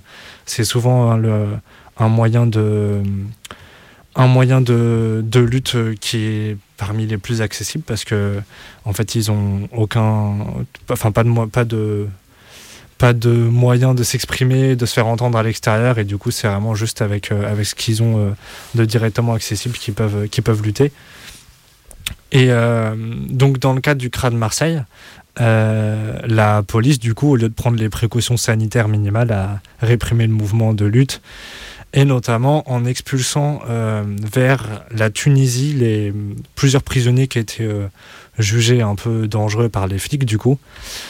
Euh, et pour information, l'expulsion vers la Tunisie depuis Marseille, elle se fait par bateau, notamment grâce à la collaboration de deux entreprises, Corsica Linea ou la compagnie tunisienne de navigation.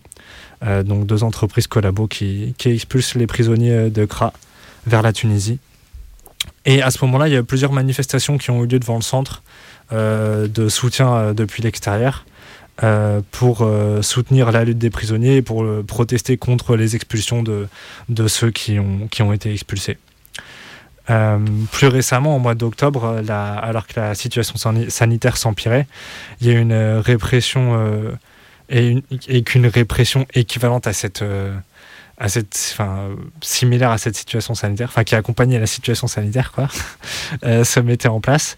Euh, il y a eu euh, il y a eu plusieurs mouvements de lutte, notamment au moment où il y avait la marche des sans-papiers qui était organisée le 17 octobre.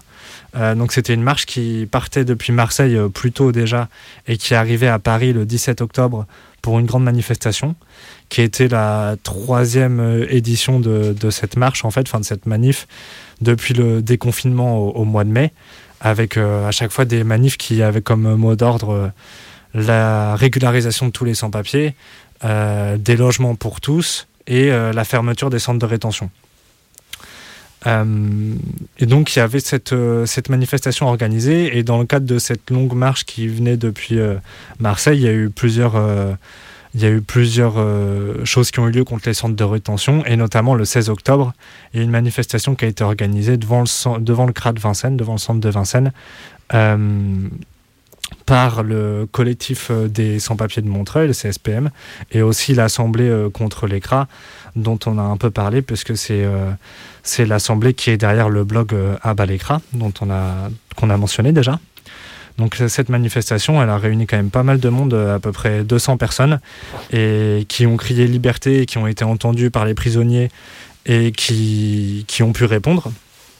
Et, qui, et la manif a pu rester longtemps devant le, devant le centre de rétention, ce qui n'est pas du tout euh, gagné dans ce genre de manif. Habituellement, les flics euh, font dégager les gens euh, très vite. Donc ça, c'était un peu une victoire. Et il y a eu aussi, pour donner de la force aux prisonniers, il y a eu des feux d'artifice qui ont été tirés depuis le, depuis le bois de Vincennes. Et ce même jour, enfin le lendemain, le jour de la manifestation, je crois, la grosse manif à Paris, il y a une grève de la faim qui a commencé au CRA du Ménil-Amelot pour protester euh, contre la répression face au refus de test, euh, comme, comme on l'a mentionné, euh, enfin comme on en a déjà parlé quoi, comme sujet, et aussi spécifiquement contre l'enfermement des Algériens, alors que les frontières avec l'Algérie étaient, étaient fermées à ce moment-là, contre la mise en danger sanitaire des prisonniers, contre les violences des flics, contre l'absence de chauffage, contre la nourriture dégueulasse. En fait, on retrouve dans Dès que les prisonniers de CRA euh, se mettent en lutte euh, collective, ils ont souvent des, revendications. Et bah, souvent, il y en a qui, sont très similaires. Quand on retrouve toujours, bah, bien sûr, les violences des flics, la nourriture dégueulasse, euh, qui est quelque chose d'ailleurs dont j'aurais pu parler tout à l'heure euh, euh, quand je parlais des CRA pendant le confinement. Parce que la, nourriture est toujours. euh, les prisonniers disent toujours que la nourriture est immangeable en CRA. Et pendant le confinement, ça avait été encore empiré parce que les services de livraison de bouffe ou les entreprises qui s'occupent de, de la bouffe habituellement étaient euh, bah, moins actifs. Il y avait euh, beaucoup de plats périmés euh, et qui, qui étaient encore, voilà, encore moins, encore moins mangeables et nourrissants que, que d'habitude. Juste sur la, sur la nourriture aussi, ça fait des années, moi, que j'entends qu'il y a des, des suspicions qu'il y ait de la drogue, enfin des médicaments calmants qui soient euh, rajoutés à la nourriture, que les, les gens dans, dans des cras, genre à Vincennes, euh, mais je pense à- ailleurs aussi, euh, se sentent hyper, euh, hyper défoncés euh, après avoir mangé et qu'il y, a- il y a cette suspicion depuis des années que qu'il qu'il y ait des choses rajoutées dans la nourriture. En plus des médocs qu'on leur file à l'infirmerie, euh, qui généralement Ouais. Ouais, sont que des trucs souvent- pour les shooter. Ouais, j'allais dire souvent dès que quelqu'un va à l'infirmerie, le seul truc qu'on lui file, c'est un, truc qui shoot complètement quoi et qui soigne rien. Mais je savais pas pour euh, la drogue dans les plats et, bah c'est une information supplémentaire euh, euh, dans cette chronique. Ensuite, au mois de novembre, il y a eu des grèves de la faim au CRA de Marseille, au CRA de Toulouse et à Vincennes aussi. Et, en fait, comme pour, euh, comme pour la, grève du Ménil-Amelot euh, qui avait eu lieu en octobre, en tout cas pour la, grève de, les grèves de la faim à, Vincennes, là, le dernier mois, euh, y a, on peut trouver des récits de cette lutte et des communiqués des prisonniers sur le site, sur le blog Abalekra. Et par exemple, pour les prisonniers de Vincennes, ils dénonçaient le fait, par exemple, d'être forcés de dormir à quatre par chambre euh, malgré le Covid. Ça, c'était une situation qui a été créée par euh, la manière dont le Covid était géré à Vincennes. Et comme on l'a dit tout à l'heure, il y avait des bâtiments spéciaux pour euh, ceux qui sont positifs et spécial pour ceux qui sont censés pas avoir le Covid. Et du coup, ça faisait qu'il y avait moins de place tout simplement pour ces prisonniers-là. Et donc, ils se retrouvaient à dormir à quatre par cellule. Alors que depuis peu, bah, il y avait plus de tests du tout à l'entrée de Vincennes. Du coup, en fait, ça, ça faisait que le, le virus euh, pouvait circuler bah, très très vite euh, à l'intérieur. Et dans leur euh, communiqué, les prisonniers dénonçaient encore euh, le, harcèlement psychologique et physique euh, de la part des flics et, euh, tout simplement l'enfermement euh, en temps de confinement. Euh, et euh, très récemment, euh, au CRA de Metz, euh, il y a eu euh, une grève de la faim qui a été organisée par les prisonniers, euh, là encore, pour euh, dénoncer les conditions sanitaires dangereuses et l'isolement, et aussi euh, l'absence de parloir, en fait, dans ce dans ce CRA-là, parce que depuis le confinement, depuis le confinement avait été rétabli à, à la toute fin du mois d'octobre, du coup, les parloirs dans les CRA ont été supprimés aussi, ce qui laisse les prisonniers encore plus isolés. Euh, donc si des gens euh, qui nous écoutent veulent, euh, qui sont à l'extérieur, veulent continuer à lutter contre l'existence des CRA, il y a plusieurs moyens de le faire. Et par exemple, bah, un début, c'est commencer par appeler les cabines téléphoniques. Et vous pouvez trouver plein de numéros de cabines téléphoniques de CRA sur le blog Abalekra.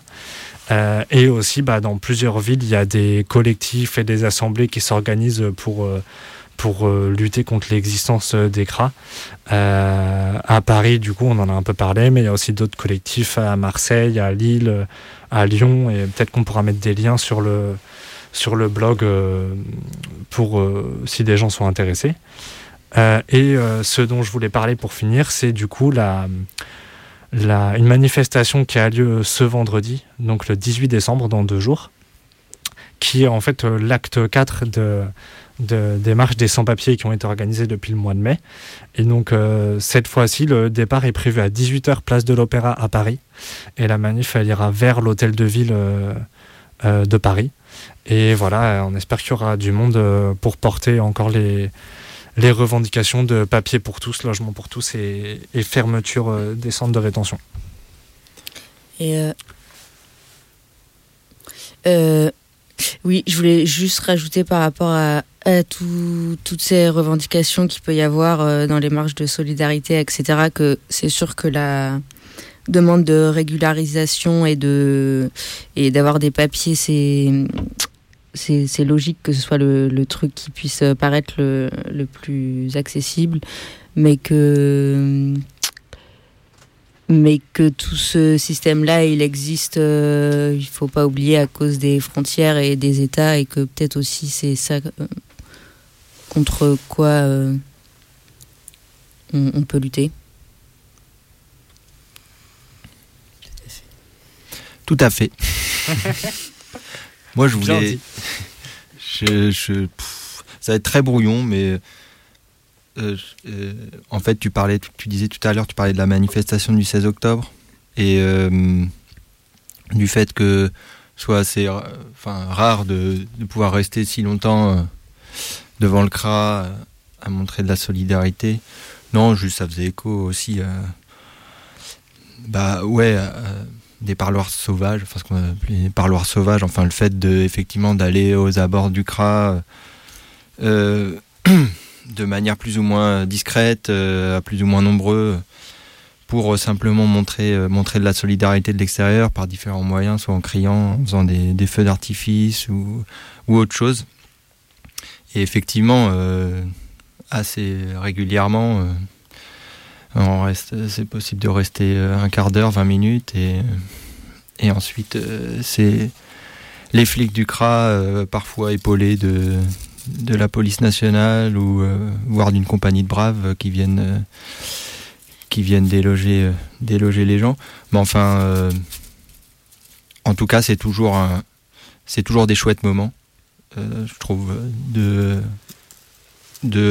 parce que c'est à la fois montrer de la solidarité et puis en même temps il y a souvent un échange qui est possible puisque en tout cas par exemple à Vincennes mais au Ménil-Amelot aussi pour parler de l'île de France euh, il est assez euh, facile de, d'entendre les gens euh, à l'intérieur qui souvent bah, répondent quand, quand ils entendent quelque chose d'agréable qui vient de l'extérieur. Bah ouais, souvent ça donne beaucoup de force aux, prisonniers et, ils le disent et, et, ouais, ça, ça compte des, moments de solidarité comme ça quand il y a des gens qui luttent à l'intérieur et à l'extérieur. Encore un peu de musique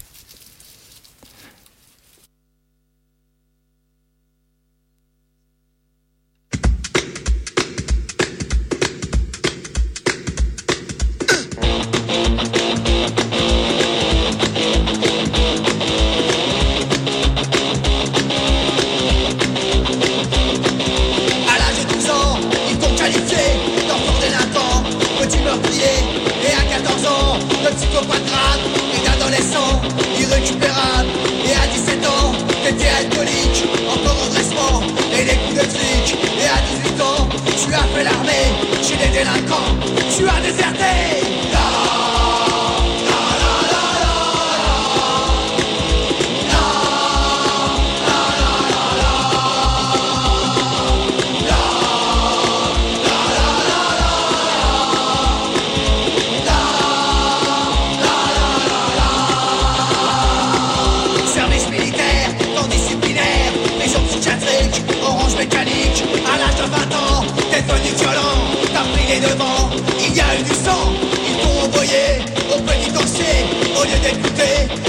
Quand tu sortiras, il rien pour toi.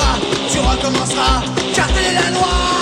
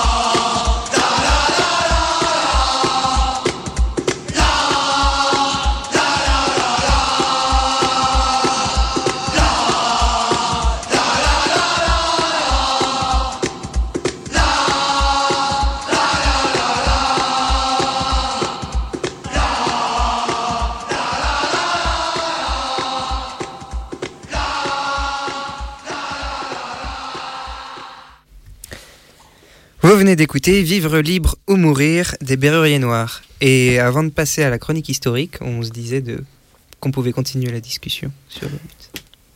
Non, moi je, repensais à un truc euh, concernant les différents moyens voilà, de faire face à, au CRA, aux expulsions. Et euh, je repensais euh, bah, à comment des gens à Vincennes, mais c'était à, des moments, euh, c'était organisé un peu collectivement pour euh, faire face au vol caché.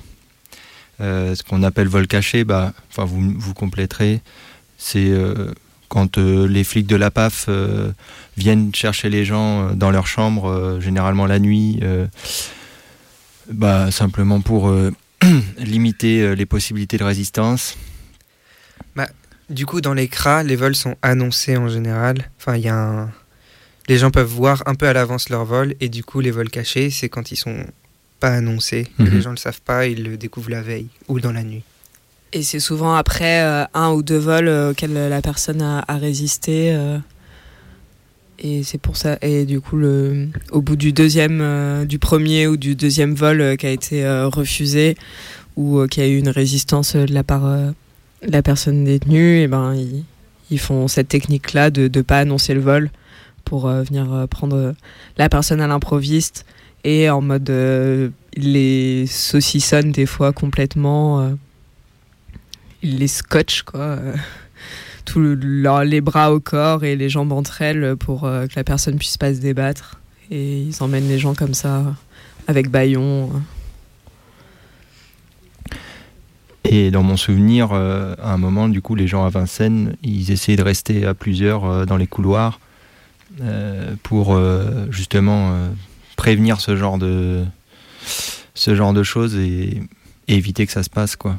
Et il y avait un espèce de enfin ouais de, truc collectif euh, pour faire pour faire face à ça avec euh, des gens qui qui se relayaient euh, la nuit notamment. Enfin voilà dans les trucs euh, qui me faisaient écho comme moyen de, de lutte. Enfin, de lutte et de résistance, en l'occurrence, là. On passe à ta chronique, Pierre Eh ben, je vais prendre le relais en faisant une chronique sur l'histoire des CRA en France. En fait, ça fait longtemps que l'État enferme pour expulser les étrangers hors de ses frontières. euh, simplement sur décision administrative, du coup vraiment sur le modèle des centres de rétention administrative. Et je suppose que pendant longtemps avant ça, l'État euh, s'est pas embêté de créer des institutions particulières pour euh, expulser les étrangers ou les enfermer. Mais du coup, c'est euh, c'est seulement au XXe siècle qu'on commence à avoir des traces concrètes de, cette méthode de répression de l'État raciste euh, avec euh, la création de ce qui, existe aujourd'hui sous le nom de centre de rétention administrative. En fait, pendant la Première Guerre mondiale, il y avait déjà eu des camps qui ont été ouverts pour enfermer et expulser les civils qui étaient ressortissants de pays avec lesquels la France était en guerre, qui est un peu la, la première mention de, camps et de prisons qui, jouent vraiment le même rôle que les CRA aujourd'hui. Et plus tard, en 1938, il y a un camp qui a été créé en Lozère pour enfermer les étrangers que l'État n'arrivait pas à expulser, sur lequel j'ai pas trouvé euh, beaucoup plus d'informations que ça. Et puis en 1939, des camps qui ont été ouverts aussi pour enfermer des réfugiés espagnols et des ressortissants allemands. En fait, c'est à cette époque-là, en 1938, qu'il y a un texte qui a été rédigé par, euh, par la police, un règlement de la police, quoi. Donc euh, vraiment une décision euh, propre à la police, qui a décidé qu'il était possible d'interner des étrangers. Donc la police se donne elle-même le droit d'interner des étrangers. Donc à cette époque, c'est pas une méthode de répression prévue et autorisée, enfin particulièrement encadrée par la loi, quoi. Et plus tard, en... alors je viens de l'apprendre, donc ça c'est un ajout à ma chronique de dernier moment. Mais du coup, pendant la guerre d'Algérie, il y a ces- des méthodes d'expulsion qui ont, qui ont, qui se sont multipliées, quoi, enfin qui ont, qui ont été euh, appliquées de plus en plus, et euh, notamment euh, les des ressortissants algériens qui été expulsés de la France vers l'Algérie dans des containers en fait. Et c'est un peu à cette époque-là que la, enfin après la fin de la guerre d'Algérie, en 1964, que la préfecture de police de Marseille en a profité pour acheter un entrepôt à Arinque euh, et en faire une prison pour étrangers. Du coup, ils y enfermaient euh, les personnes qu'ils voulaient expulser. Ils, ont utilisé cette méthode un peu secrètement en fait pendant 11 ans. Enfin, en tout cas, c'était pas connu du grand public et comme j'ai déjà dit, c'était pas quelque chose qui était particulièrement encadré par la loi ou voilà quoi. Et en fait, en 1975, ça a été révélé au grand jour. Donc à partir de ce moment-là, euh, bah, il y a l'État qui a essayé bien sûr de légaliser a posteriori cette méthode plutôt que d'y mettre fin. Donc par exemple, à cette époque, à la fin des années 70, il y a un ministre qui, hum, qui argumentait en disant que les policiers de Marseille avaient mis ça en place pour rendre euh, l'expulsion des étrangers plus humaine. Euh, du coup, j'imagine que ça veut dire que l'expulsion des étrangers était possible, mais il n'y avait pas le droit de les enfermer. Donc je sais pas comment ça se déroulait, mais du coup, il, argumentait en disant que cette euh, étape d'enfermement, entre guillemets, bah, était, euh, était censée être humaniste. Il y a eu plusieurs textes, du coup, euh, toujours à la fin des années 70, des lois, des circulaires qui ont été écrits dans le but de bah, vraiment de légaliser et d'instituer cette procédure de- d'emprisonnement. Et donc c'est à partir d'une méthode utilisée par la police qui était en fait illégale, qui enfermait du coup complètement arbitrairement des gens euh, pour les expulser. Du coup c'est à partir de ça que l'État décide de créer officiellement l'ECRA euh, par une loi de 1981. C'est euh, une loi de sécurité du coup de 1981 qui met concrètement en place euh, la procédure de rétention administrative. Donc l'enfermement sur simple décision de, la police, de la préfecture, et sans contrôle de la part de la justice. Et la durée maximale d'enfermement prévue par la loi, alors, c'est de 48 heures. Pour l'anecdote, il y avait le Conseil constitutionnel en 1980, donc l'année d'avant, qui avait considéré comme non conforme à la Constitution une première version de la loi euh, parce que euh, ça contrevenait au principe euh, qui, selon lequel nul ne peut être arbitrairement détenu. Mais du coup, un an après, visiblement, c'était plus un problème et, euh, euh, et la loi a été euh, est totalement passée, quoi. Et donc, à partir de cette date de 1981, les centres de rétention se sont multipliés en France et aussi dans, dans les territoires colonisés par la France, les territoires d'outre-mer. Donc, de 1 CRA en 1981, On est passé aujourd'hui à 23 CRA en France et dans les colonies, et avec encore plus de constructions prévues comme on l'a évoqué. Donc les CRA sont toujours construits près des frontières ou bien près des aéroports pour expulser rapidement les prisonniers et les prisonnières. Et plus il y a de CRA, plus l'État peut enfermer du monde. J'ai pas trouvé de chiffres sur le nombre de personnes enfermées lors de la création de ces prisons, mais en 1999, il y a eu 14 000 personnes enfermées dans les CRA sur toute l'année. Et en 2018, c'était 45 000 environ. Donc en fait, en 20 ans, il y avait trois fois plus de personnes enfermées euh, euh, dans les CRA. Euh, ces prisons aussi ont pris plusieurs formes. À partir de 1992, il y a eu la création des zones d'attente dans lesquelles la rétention peut durer, en tout cas pouvait durer jusqu'à 20 jours. Et je crois que c'est toujours le cas. Donc c'est des sortes de pas vraiment des CRA, mais des, zones d'attente qui sont dans les aéroports et qui servent aussi à maintenir les gens avant de, avant de les expulser. Euh, en ce qui concerne les CRA, du coup, la durée maximale d'emprisonnement, elle augmente aussi euh, de plus en plus euh, avec les gouvernements qui se suivent. elle, elle, se démultiplie à chaque fois, à chaque nouvelle loi qui, qui, est sur ce sujet.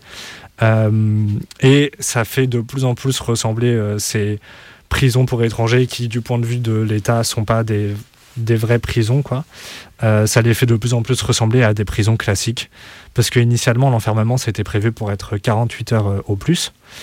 Mais depuis 1998, euh, ça a été décidé que si la justice valide l'enfermement, du coup, si en passant devant un juge, un JLD, juge de liberté de la détention, donc si ce juge valide l'enfermement, du coup, ça peut être prolongé. Au début, du coup, c'était 12 jours au maximum. Puis à partir de 2003, c'était 32 jours. Puis en 2010, c'était 45 jours. Et depuis, euh, je crois, le 1er janvier 2019, du coup, c'est 90 jours. Et c'est la, situation, euh, du coup, dans laquelle on est maintenant. Donc, comme on peut constater, le fonctionnement des CRA s'est accéléré au cours du temps. Et ils sont devenus un outil de plus en plus important de l'État raciste qui se repose sur ces prisons pour faire fonctionner la machine à expulser, euh, dont on a déjà parlé, du coup, qui obéit au schéma rafle, rétention dans le CRA, et puis déportation. Tu, disais 23 euh, CRA en France, est-ce que ça compte aussi les LRA, les locaux de rétention administrative? Non. Non, c'est juste euh, les centres de rétention là dont je parle. Donc ça ne compte pas les zones d'attente et les LRA. Et je ne sais pas combien il y en a de, de ça. Je mm-hmm. ne Je sais pas exactement non plus, mais il y a une carte qui est parue, je sais plus où, où on voit un peu les centres de rétention et les LRA, et il y a beaucoup plus de LRA que de centres de rétention. Je crois que c'est peut-être disponible sur le site de la CIMAD, euh, une carte qui recense ça. Et en même temps, moi je dis LRA et je n'arrive plus à me souvenir exactement euh, euh, comment ça fonctionne, mais peut-être vous, autour de moi, vous, voilà, je sais plus euh, combien de temps, par exemple, ils peuvent retenir quelqu'un dans un LRA. J'imagine que c'est différent qu'un CRA. Mais enfin, peut-être que c'est une info qu'on peut trouver plus tard si on l'a pas maintenant. Et on vous en dira plus une prochaine fois parce que là, l'heure tourne et il va falloir qu'on mette fin à cette émission. Il n'y a pas eu le temps du coup. Pour la chronique de Pipa, ce sera une prochaine fois. Tout le monde est très déçu. Mais l'heure, c'est l'heure. Et avant de vous quitter, on voulait faire un coucou à un ami qui est au centre de rétention du Ménil-Amelot. Oui, bon courage. Et coucou. à toi, on pense à toi. Bon courage. Salut.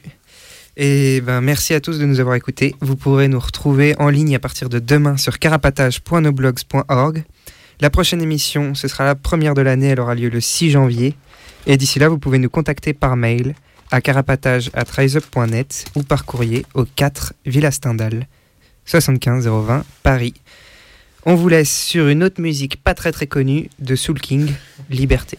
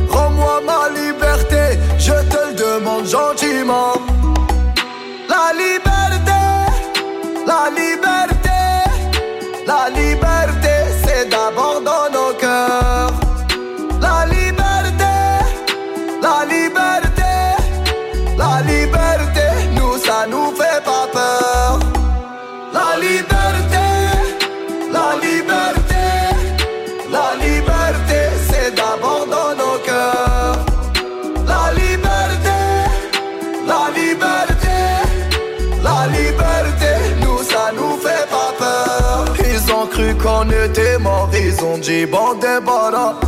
Ils ont cru qu'on avait peur de se passer tout noir. Il n'y a plus personne que des photos, des mensonges, que des pensées qui nous rangent. C'est bon, emmenez-moi là-bas. Oui, il n'y a plus personne là-bas, il n'y a que le peuple. Che Guevara, ma emmenez-moi là-bas. J'écris ça un soir pour un nouveau matin. Oui, j'écris pour y croire.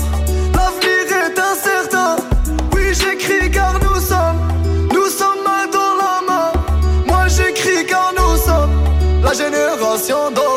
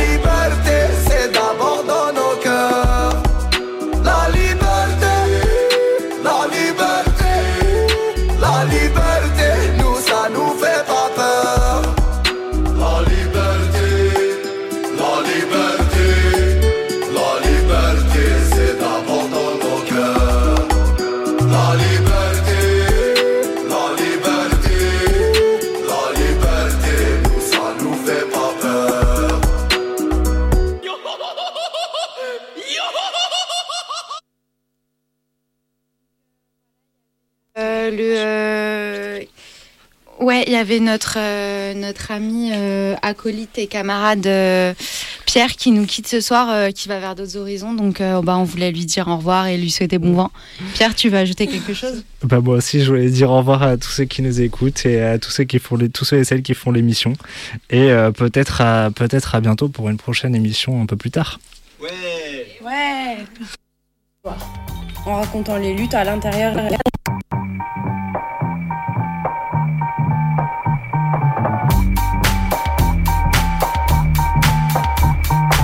Carapatage, une émission contre toutes les cages.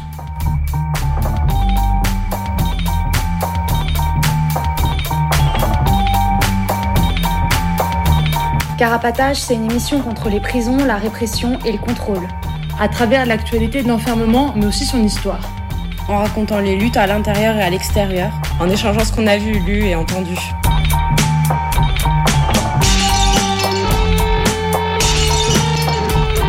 Carapatage, c'est tous les premiers et troisièmes mercredis du mois, de 20h30 à 22h, sur Radio Libertaire 89.4 FM. Carapatage contre toutes les cages.